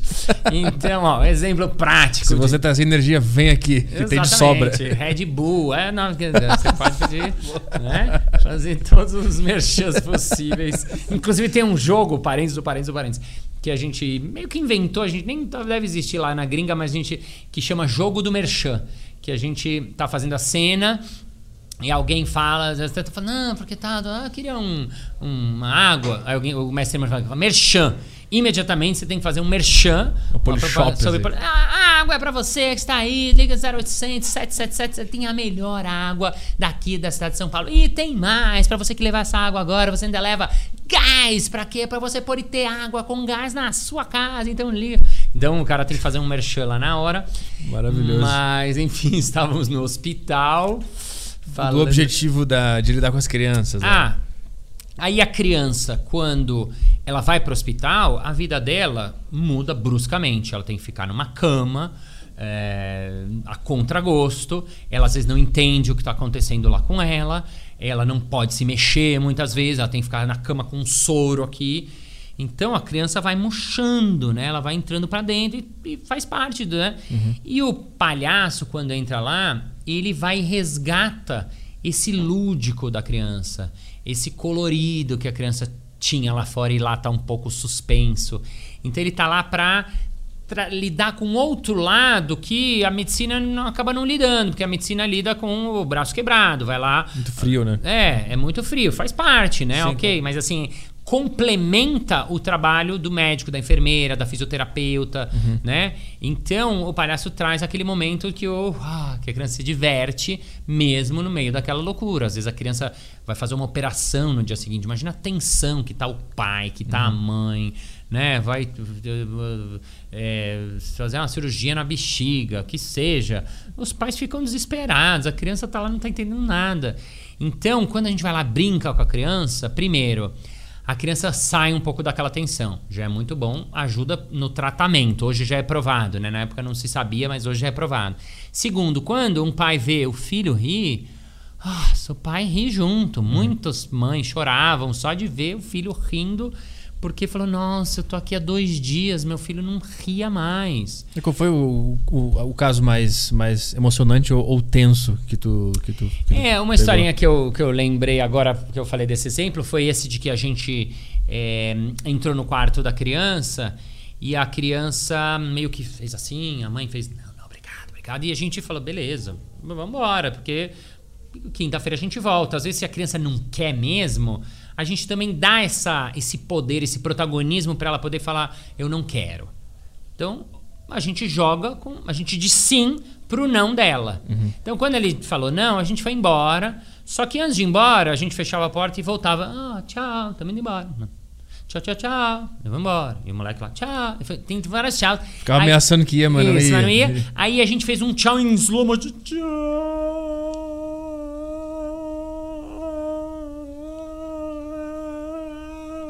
E aí o menininho riu. Tipo, ele pegamos ele assim. Aí ele riu. E aí a gente, yes, ficamos me- mega felizes. E, e isso já foi suficiente pra gente, porque transformou aquele instante, beleza, o moleque riu, yes. A gente foi embora, aquela sensação, uh. E a gente tava entrando no outro quarto e alguém chama a gente. E quando a gente vê, é a mãe do menininho. E aí ela vem até perto da gente e começa a chorar. E aí conta que o moleque estava internado faz dois dias. Há dois dias ele maltratava os médicos, as enfermeiras, nem com os irmãos ele estava falando, moleque. E depois de dois dias ele tinha visto, ela tinha visto o filho dela sorrir. Então ela abraçava a gente, chorava, abraçava, chorava, a gente ficava abraçando, apertando, chorando, apertando. Aí a gente pegou um copinho de plástico, correu tirando as lágrimas dela, tá com falta de água lá em São Paulo. Fizemos assim um brinde de lágrimas e tal, e fomos embora. Então você vê que às vezes é uma coisa simples, singela, que acontece daquilo e a gente transforma aquele momento. E provavelmente o moleque depois deu uma acalmada, a mãe deu uma puta de uma vi- aliviada, quem sabe a mãe deu uma chorada que ela não estava conseguindo chorar faz dois dias. Então isso dá uma transformada naquele ambiente, né? E tem de tudo, né? Você falou uma da, essa foi emocionante. Eu lembrei outro dia com meu parceiro do moleque que a, a, assim que a gente abriu a porta, o moleque era mais velho, tipo 14 anos, adolescente. E aí, puta, adolescente, meu, não quer saber de palhaço, entendeu? Então o moleque tá dentro do quarto do hospital, quebrou a perna jogando bola, tá odiando todos e todos. E eu lembro de botar a cabeça, assim, né? Todo feliz ali, era meu começo de, de trabalho de palhaço, assim, né? Então eu botei a cabeça para dentro, assim, e o moleque, não, sem querer, não segurou, ele falou assim: Puta que pariu, era só o que me faltava. era o seu saraiva, o seu saraivinha. Era tipo, era só o que me faltava, os palhacinhos pra me encher o saco. Já tô no hospital, agora vem palhaço Ai, me incomodar. O moleque queria socar a gente ali. E aí, enfim, e aí, e aí você tem que lidar com isso. Aí a gente ficou brincando, é, eu não, eu sei como é que é, dessa é uma merda mesmo, né? O outro ah, fala, é, né, é uma merda. Caralho, não, muito bom. Eu trabalho com ele também, às vezes ele me enche muito o saco. Bom, é muito Aí bom a gente isso. ficou zoando, não, ele me enche o saco, você que me enche o saco. Não, você, você, você é um pivete. Então a gente ficou fazendo uma brincadeira de mano entre os dois, e o moleque ficava rindo aí, eu falando, ah, quem, quem é mais feio, eu ou ele? Não, é os dois. Ah, os dois, viu, você é feio pra caralho também, né? Então aí a gente entrou no universo do moleque, Caralho. ficou zoando eu com ele. E aí o moleque, só de fazer isso, a gente ficou zoando, zoando, zoando. Baixinho, o meu parceiro era bem baixinho. Não, o baixinho é pior. Ah, tô falando, é o pior, né? E aí a gente brincou, brincou, brincou e fomos embora. Caralho. É, aí... é incrível como assumir o momento é, é mágico. É, porra, isso é muito do caralho. É. é. Quando eu visualizei a cena do que, que vocês fizeram, de assumir que o cara tava de saco cheio do palhaço e aí ah, acho que o cérebro de vocês devem ter trabalhado muito para achar uma saída. Sim. E a saída era só assumir. Ah, a gente é uma merda mesmo. Puta, a gente é chato pra caralho. Sim, ele, sim. tem razão. Puta, deve ser muito foda. Sim. Isso é muito foda. Caralho. Assumir o momento presente, lidar com a situação e aí criar em cima dela. Exatamente. Que horas que tu tinha me dito? Ah, meu Deus. 15 para 7? É, quer ir pros finalmente? É, temos que ir. É... Nossa, passou voando. Perguntinhas, temos algumas perguntas, a gente pode fazer Manda, rápido. Faço, sim. Uh, perguntas do grupo do Telegram. Sim, yes, tem. Mandem. Áudio não vai dar tempo de tocar aqui, né? Pelo jeito. Lucas dos Anjos é um áudio. É, vamos ver. É, puta, mandaram um monte de áudio. Manda o desse Lucas dos Anjos então primeiro aí, vamos ver. Tá, vou tocar o áudio dele aqui. Vai sair na vai, TV aqui. O... Na TV. Você tá com controle aí, Peter? Tá aqui. Alto-falante TV 69. Adoro. Aqui. E aí? Enquanto isso, arroba Márcio Balas, se você quiser saber mais. Ele não tá saindo som pro pessoal aqui. Deixa eu tentar resolver isso aqui. Ah, tá. Sempre esse problema. Sempre esse som. Sempre. Sempre. É. Caio Produções, quer contratar aqui? Quer contratar? Eu não, 950. Quiser fazer seu podcast aí. É, ele sempre repete o mesmo erro de é, sempre. Os e aí... melhores preços do mercado. Puxa, os maiores erros junto. os maiores erros. Vai lá, vai lá. Pode melhorar o nosso aspecto é, da parte assim, o pré-julgamento, né? Por exemplo, eu sou uma pessoa que eu, não, eu sei que isso não é correto, mas, por exemplo, às vezes eu vejo uma pessoa e eu fico julgando ela na minha cabeça, tipo assim, ah, olha que merda que ele é, fica perdendo tempo assistindo Big Brother. Ah, olha que bosta que ele é, só come besteira, não faz academia. Ah, olha como é que ele é um merda, acorda tarde. Ele tá com raiva dele mesmo. Isso fica na minha cabeça e tudo, tudo que a pessoa faça, eu tenho esse pré-julgamento na minha cabeça. E pra mim também, às vezes eu fico pensando, ai, que merda que eu sou. Ficar, é, exato. Uhum. Que legal, legal, legal. Essa bosta aqui, pra que, que eu vou, sei lá, vou... pode pausar. Pode pausar que a gente entendeu já. O cara vai destruir não, o mundo inteiro legal. na pergunta dele. Legal, você falou uma coisa primeiro, assim, saiba que você é normal, porque a gente é jogador. Em sete segundos, a gente vê uma pessoa, a gente já tem uma opinião sobre ela. Foi comprovado cientificamente. Então, assim, é impossível fugir do julgamento. O que a gente pode fazer é trabalhar ele. Então, eu não peguei o nome do, do, nosso Lucas. Lucas, o que você tem que fazer é exatamente esse primeiro faz que eu estou fazendo. Primeiro é entender. Opa, eu sou muito julgador. E sacar, somos muitos jogadores. Segundo, driblar o julgamento. Isto é, quando você vê alguém e vê, ou vê esse pensamento na sua cabeça, você fala, opa, peraí, mas deixa eu ouvir, deixa eu conhecer mais. Porque assim, uma coisa é julgamento, outra coisa é você realmente achar. Eu conheci alguém. Aí, ai, achei que ele é um merda. Não, não, não. Bah, isso é julgamento. Você não conhece, você não ouviu, você não, não esteve com ele, você não lê na... outra coisa. Você conhece o cara há 10 anos e fala, puta, realmente esse meu amigo é um merda. Ah, tá bom, isso você conhece, né? Mas assim, é a gente saber do nosso julgamento pra gente começar a tirar essa vozinha. Pra gente estar aberto pro outro. Pra gente estar disponível pro outro. E ele falou de dois julgamentos que também são importantes. O primeiro é para com o outro, de ficar julgando o que o outro faz, do que, que ai, porque ele vê o Big Brother, então isso, tá, tá, tá, que é o Didi. Então saia desse, fundamental. E o segundo é o julgamento da gente com a gente, que você também falou aqui, né? Da, da vozinha que fica ali na nossa cabeça. Fala, ai, mas será que eu falo isso? Ai, mas será que. Não? Ai, não vão gostar. Ai, será que. Não, ai, olha, ele falou aquela minha ideia que eu ia falar. Eu devia ter falado aquela ideia. Você você tem que falar essas ideias. Porque ele falou, agora o mérito é dele. Você tinha falado essa ideia, você que tinha tido na sua cabeça. Exatamente Então, assim. cala essa voz na sua cabeça, cala a sua boca da voz.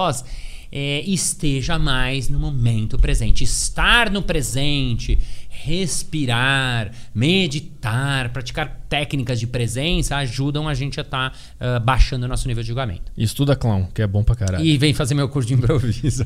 O Antônio. O Antônio mandou aqui, fala Petri e Balas, curti muito o episódio do podcast do Balas, intitulado ah, O Maior Gafe da Minha Vida, que é a história do cara que... Que trabalhava na Eletropaulo. Que é a história do cara que entregou um braço de um manequim para os improvisadores. Sim. Será que o Balas po- eh, poderia contar essa história? Porque ela tem uma moral muito Ai, boa meu sobre Deus. rir de si mesmo. Sim, ok. Vou contar resumida essa história. Eu fiz um episódio inteiro no Balascast. Se quiser ouvir o episódio, vai lá. Balascast. É, Inclusive, eu, eu ouvia muito. você ouvia? Começou em 2016, né? Olha, sim. Eu ouvia sim. bastante o seu podcast. Aê, Vou começar a ouvir. Balascaster. Boa, boa, Vou boa, começar a boa, ouvir boa, também. boa. Ouva, ouva. Mas sim, temos 202 episódios no ar. Mas assim, essa historinha, eu fiz o episódio inteiro dela que aconteceu que no Jogando no Quintal, a gente fazia um jogo que chamava Jogo dos Objetos. Então a plateia dava objetos e o, e o time tinha que transformar o ah, objeto sim. em coisas diferentes. Sim. Então, ah, isso aqui, ah, o unicórnio, tal, tal, tal. Ah, eu sou aquele amante, um microfone. Transformar um objeto em ah, tá, tá, tá, coisas diferentes. E as pessoas trazem, como conheciam nossas pessoas, traziam umas coisas muito loucas. E um dia um cara deu para mim, eu era o juiz do jogo, ele deu um braço de manequim. E aí eu dei pro time azul, que eram três improvisadores, e eles fizeram ah, um taco de beisebol, uma tromba de elefante e uma luneta com aquele braço de manequim. Legal. Quando o time terminou, eu era o juiz, o mestre cerimônias, eu peguei o braço e fiquei com o braço aqui em cima. Vou levantar um pouquinho aqui pra gente fazer a cena, já que tem vídeo. E fiquei com o braço assim, de quem é, de quem é. E eu fiquei brincando e coçando o saco, assim, com o braço do manequim, assim. E aí o público riu, tá? e aí o cara falou, é meu, é meu. E eu joguei pra ele. Beleza. Segue a história. No final do espetáculo, assim que acabou, a gente mal saiu, uma das atrizes falou: "Ah, você é louco? Você jogou o braço do cara? Eu falei: Não, qual o problema? Não, você jogou a prótese do cara. Na... Eu falei: Como assim a prótese do cara? Ela falou: Era o braço do cara. Eu não tinha me dado conta que era o braço do cara. O cara tinha uma prótese, ele tirou E jogou no pau. e emprestou pra gente dar. E eu não me liguei, eu achei que era um braço, tipo um braço de manequim. E eu, quando ela me falou isso, eu fiquei muito mal. E aí eu saí correndo pra porta do teatro e fiquei procurando o cara, só que o cara já tinha ido embora. Eu fiquei sério, eu fiquei arrasado, não foi engraçado pra mim. Aí a gente foi jantar e tal, e eu fiquei com isso, fiquei mal, mal. E aí, claro, chega a noite, passa um pouco tempo, a galera começou a rir, começou a tirar sarro de mim. Pô, Balas, você. E, e uma coisa que foi engraçada, que era horrível de pensar, é que assim, eu eh, joguei o braço pro cara. O cara só tinha um braço, então imagina Mas que ele esse- teve que arreme- pegar no ar exatamente, tipo, e é uma prótese que custa 20 mil reais, não é uma brincadeira. O cara teve que encaixar com uma mão e a galera rindo de mim e eu mal. Outra coisa também que eu me lembrei depois, que eu fiquei passando filminho na minha cabeça, que eu cocei o saco com o braço do cara. Que eu jamais faria, eu não, não- eu não faria isso, eu não faria isso. E, bom, resumindo a história, eu fiquei muito mal. Passaram-se seis meses, um dia eu tava na alternativa, no restaurante de comida natural na Vila Madalena, e um cara veio falando comigo. Ele falou: Ah, sou muito fã lá de vocês, do Jogando no Quintal. Eu falei: Ah, obrigado. Ele falou: Eu sou o cara do braço. E me mostrou a prótese. E eu falei: Nossa, Desculpa. você, desculpa, eu não sabia, eu não, só soube depois. Ele falou: Não, imagina. E aí ele me contou que ele ahm, tinha feito amputado o braço há não muito tempo e que nesse dia deu um estalo dele de emprestar. Ele, não, ele nunca brincou muito com essa história, porque era uma história séria, grande, né? E aí ele emprestou e ele falou pra mim: foi muito libertador de ver vocês brincando com meu braço, zoando o braço. Depois meus amigos todos riram, a gente ficou, saiu, ficou super feliz, tal, tal, tal. E ele ficou muito feliz e aquilo foi muito legal pra ele. E ele veio me contar isso lá. E aquilo foi muito legal pra mim, porque eu super agradeci. Até ele foi embora falou: Ah, obrigado pela mãozinha. Fiz uma piada ali com ele. E depois o cara ainda veio fazer meu curso, foi meu aluno e virou assim meu amigo, meu conhecido e tal. Eu pedi autorização pra ele contar essa história no podcast, obviamente, que é uma história pessoal do cara. E ele falou que aquilo serviu pra ele. Então você viu que quando ele riu dele mesmo, ele falou: ah, eu vou dar meu braço. E ele viu a gente rir, a gente riu juntos. Aquilo foi mega libertador e curador pra ele também. Maravilhosa essa história. Último, só, rapidão, sem áudio. Ah. O Guilherme Just ali. O último ali, né? É. Porque a gente vai Guilherme. poder passar áudio, galera. Desculpa, vai no, vai no texto aí. Ai, ai. Bora, bora, bora. E aí, Arthur e Márcio, tudo bem? Eu vi o, Ma- o Maurício Dollens comentando sobre o curso de clown no podcast do Vilela. E ele comentou algo sobre brincar com o contraditório. Aham. Isso é só um exercício do curso como, ah, como esse da história no improviso. Sim. E o improviso está bastante ligado com, a auto, com o autodidatismo ou seria apenas um facilitador? Caralho. Caramba. ahn, eu não diria que. Bom, autodidatismo pode ter, obviamente, a pessoa pode. Mas quando a gente fala de técnica de improviso, você tem que estudar, tem que aprender como tudo, né? Ahm, ele falou também do, do, de um jogo que a gente faz, que provavelmente que é um jogo de você trabalhar os contrários e, e, e- e brincar. Eu não sei se vou responder a pergunta dele exata, porque eu não sei se eu entendi a pergunta dele exatamente, mas. É, como tudo, o improviso tem que estudar. E se você quiser, né, eu faço um curso de introdução, de iniciação, que ele é o começo. Aí depois outros professores fazem outros cursos que vai aprendendo mais. E aí quando você aprende mais, você vai experimentando isso na vida, no seu dia a dia, tá, tá, se é no palco, você vai fazendo mais vezes, você vai melhorando. Então, como tudo, quanto mais você faz, melhor você vai ficando, né? Tempo de palco e tempo de improviso. Esse... Não, É. não existe um estudo, ou existe é, bibliográfico. Tem, tem algumas bibliografias, assim, tipo Keith Johnston, que é um dos papas do improviso, que escreveu. Tem um livro que chama. ahm, ele não tem em português, é um saco, chama La Verdade em La Comédia. É, é, Truth in Comedy, chama em inglês, para vocês que gostam de comédia, que é muito legal, que ele fala do, do improviso como recurso da comédia. Ahm, tem arroba Márcio Balas, para quem quer fazer curso de improviso. Tem Marcão, arroba Márcio- Marco Gonçalves, também que dá curso de improviso. Tem, tem também bibliografias aí por aí na internet. sim. Mas é te- tempo de palco, né? O que acaba, acaba se tornando um autodidatismo. Porque tu que tá ali fazendo e aprendendo como é que faz, né? Sim, nesse sentido sim, mas o que eu quero dizer assim, pra você que quer começar, Sim. não é. Claro, você pode ler, tal, tal, tal, só que uma hora você vai ter que é, fazer um curso pra saber um pouquinho as técnicas, depois um, um curso um pouquinho mais pra saber um pouquinho mais. Até que uma hora, eu teve um aluno que falou que já fez meus cursos, meu curso de palhaço, meu curso de improviso, depois. né? Eu falei, agora você precisa fazer. Aí tá na hora de fazer. Então, é, como stand-up também, você vai, faz um curso, faz outro, faz outro, depois você precisa ir para um open mic para experimentar suas piadas e fazer. Mas um primeiro momento é legal fazer uns cursos. E tem vários cursos aí, procura na internet Introdução à Linguagem do Improviso, é bem legal. Então tá, é isso aí. Obrigado, Balas. Obrigado Ah, por vir aí. Gostei pra obrigado. caralho. Vou estudar contigo ainda, vou Obrigado. fazer curso e quando a gente tiver o estúdio novo, quero que tu venha de novo pra gente bater mais papo, porque ficou muita coisa na minha cabeça ainda. Opa, Tá? que bom. Obrigado pelo convite, obrigado a vocês que estiveram com a gente. Valeu, sempre muito bom falar sobre improviso, porque eu acho, acredito mesmo, né? Isso que a gente papiou aqui é muito legal quando a conversa tem mais tempo, às vezes a entrevista é curta e não dá pra aprofundar, mas eu acredito mesmo no improviso, no palhaço como um elemento de cura, um elemento de ahm, transformação. Eu acho que realmente a gente vai ficar mais legal, mais incrível e ter um mundo melhor se todo mundo entender um pouco essa linguagem, esse olhar do sim. Tcharam! Boa, obrigado. É isso aí até sexta-feira, né? No Aderiva aqui. Ou não tem amanhã, né? Não tem amanhã. Amanhã não tem, amanhã é né? folga. É, folga. Então, sexta-feira estamos de volta. Obrigado a todo mundo que ouve o Aderiva. Deixa aquele like ali se você faz parte desta pequena audiência. E é isso aí. Até sexta. Tchau, tchau. Sexta-feira, não perca a deriva! Quando? Sexta-feira, depois da quinta, antes do sábado. É sexta-feira, não saia daí.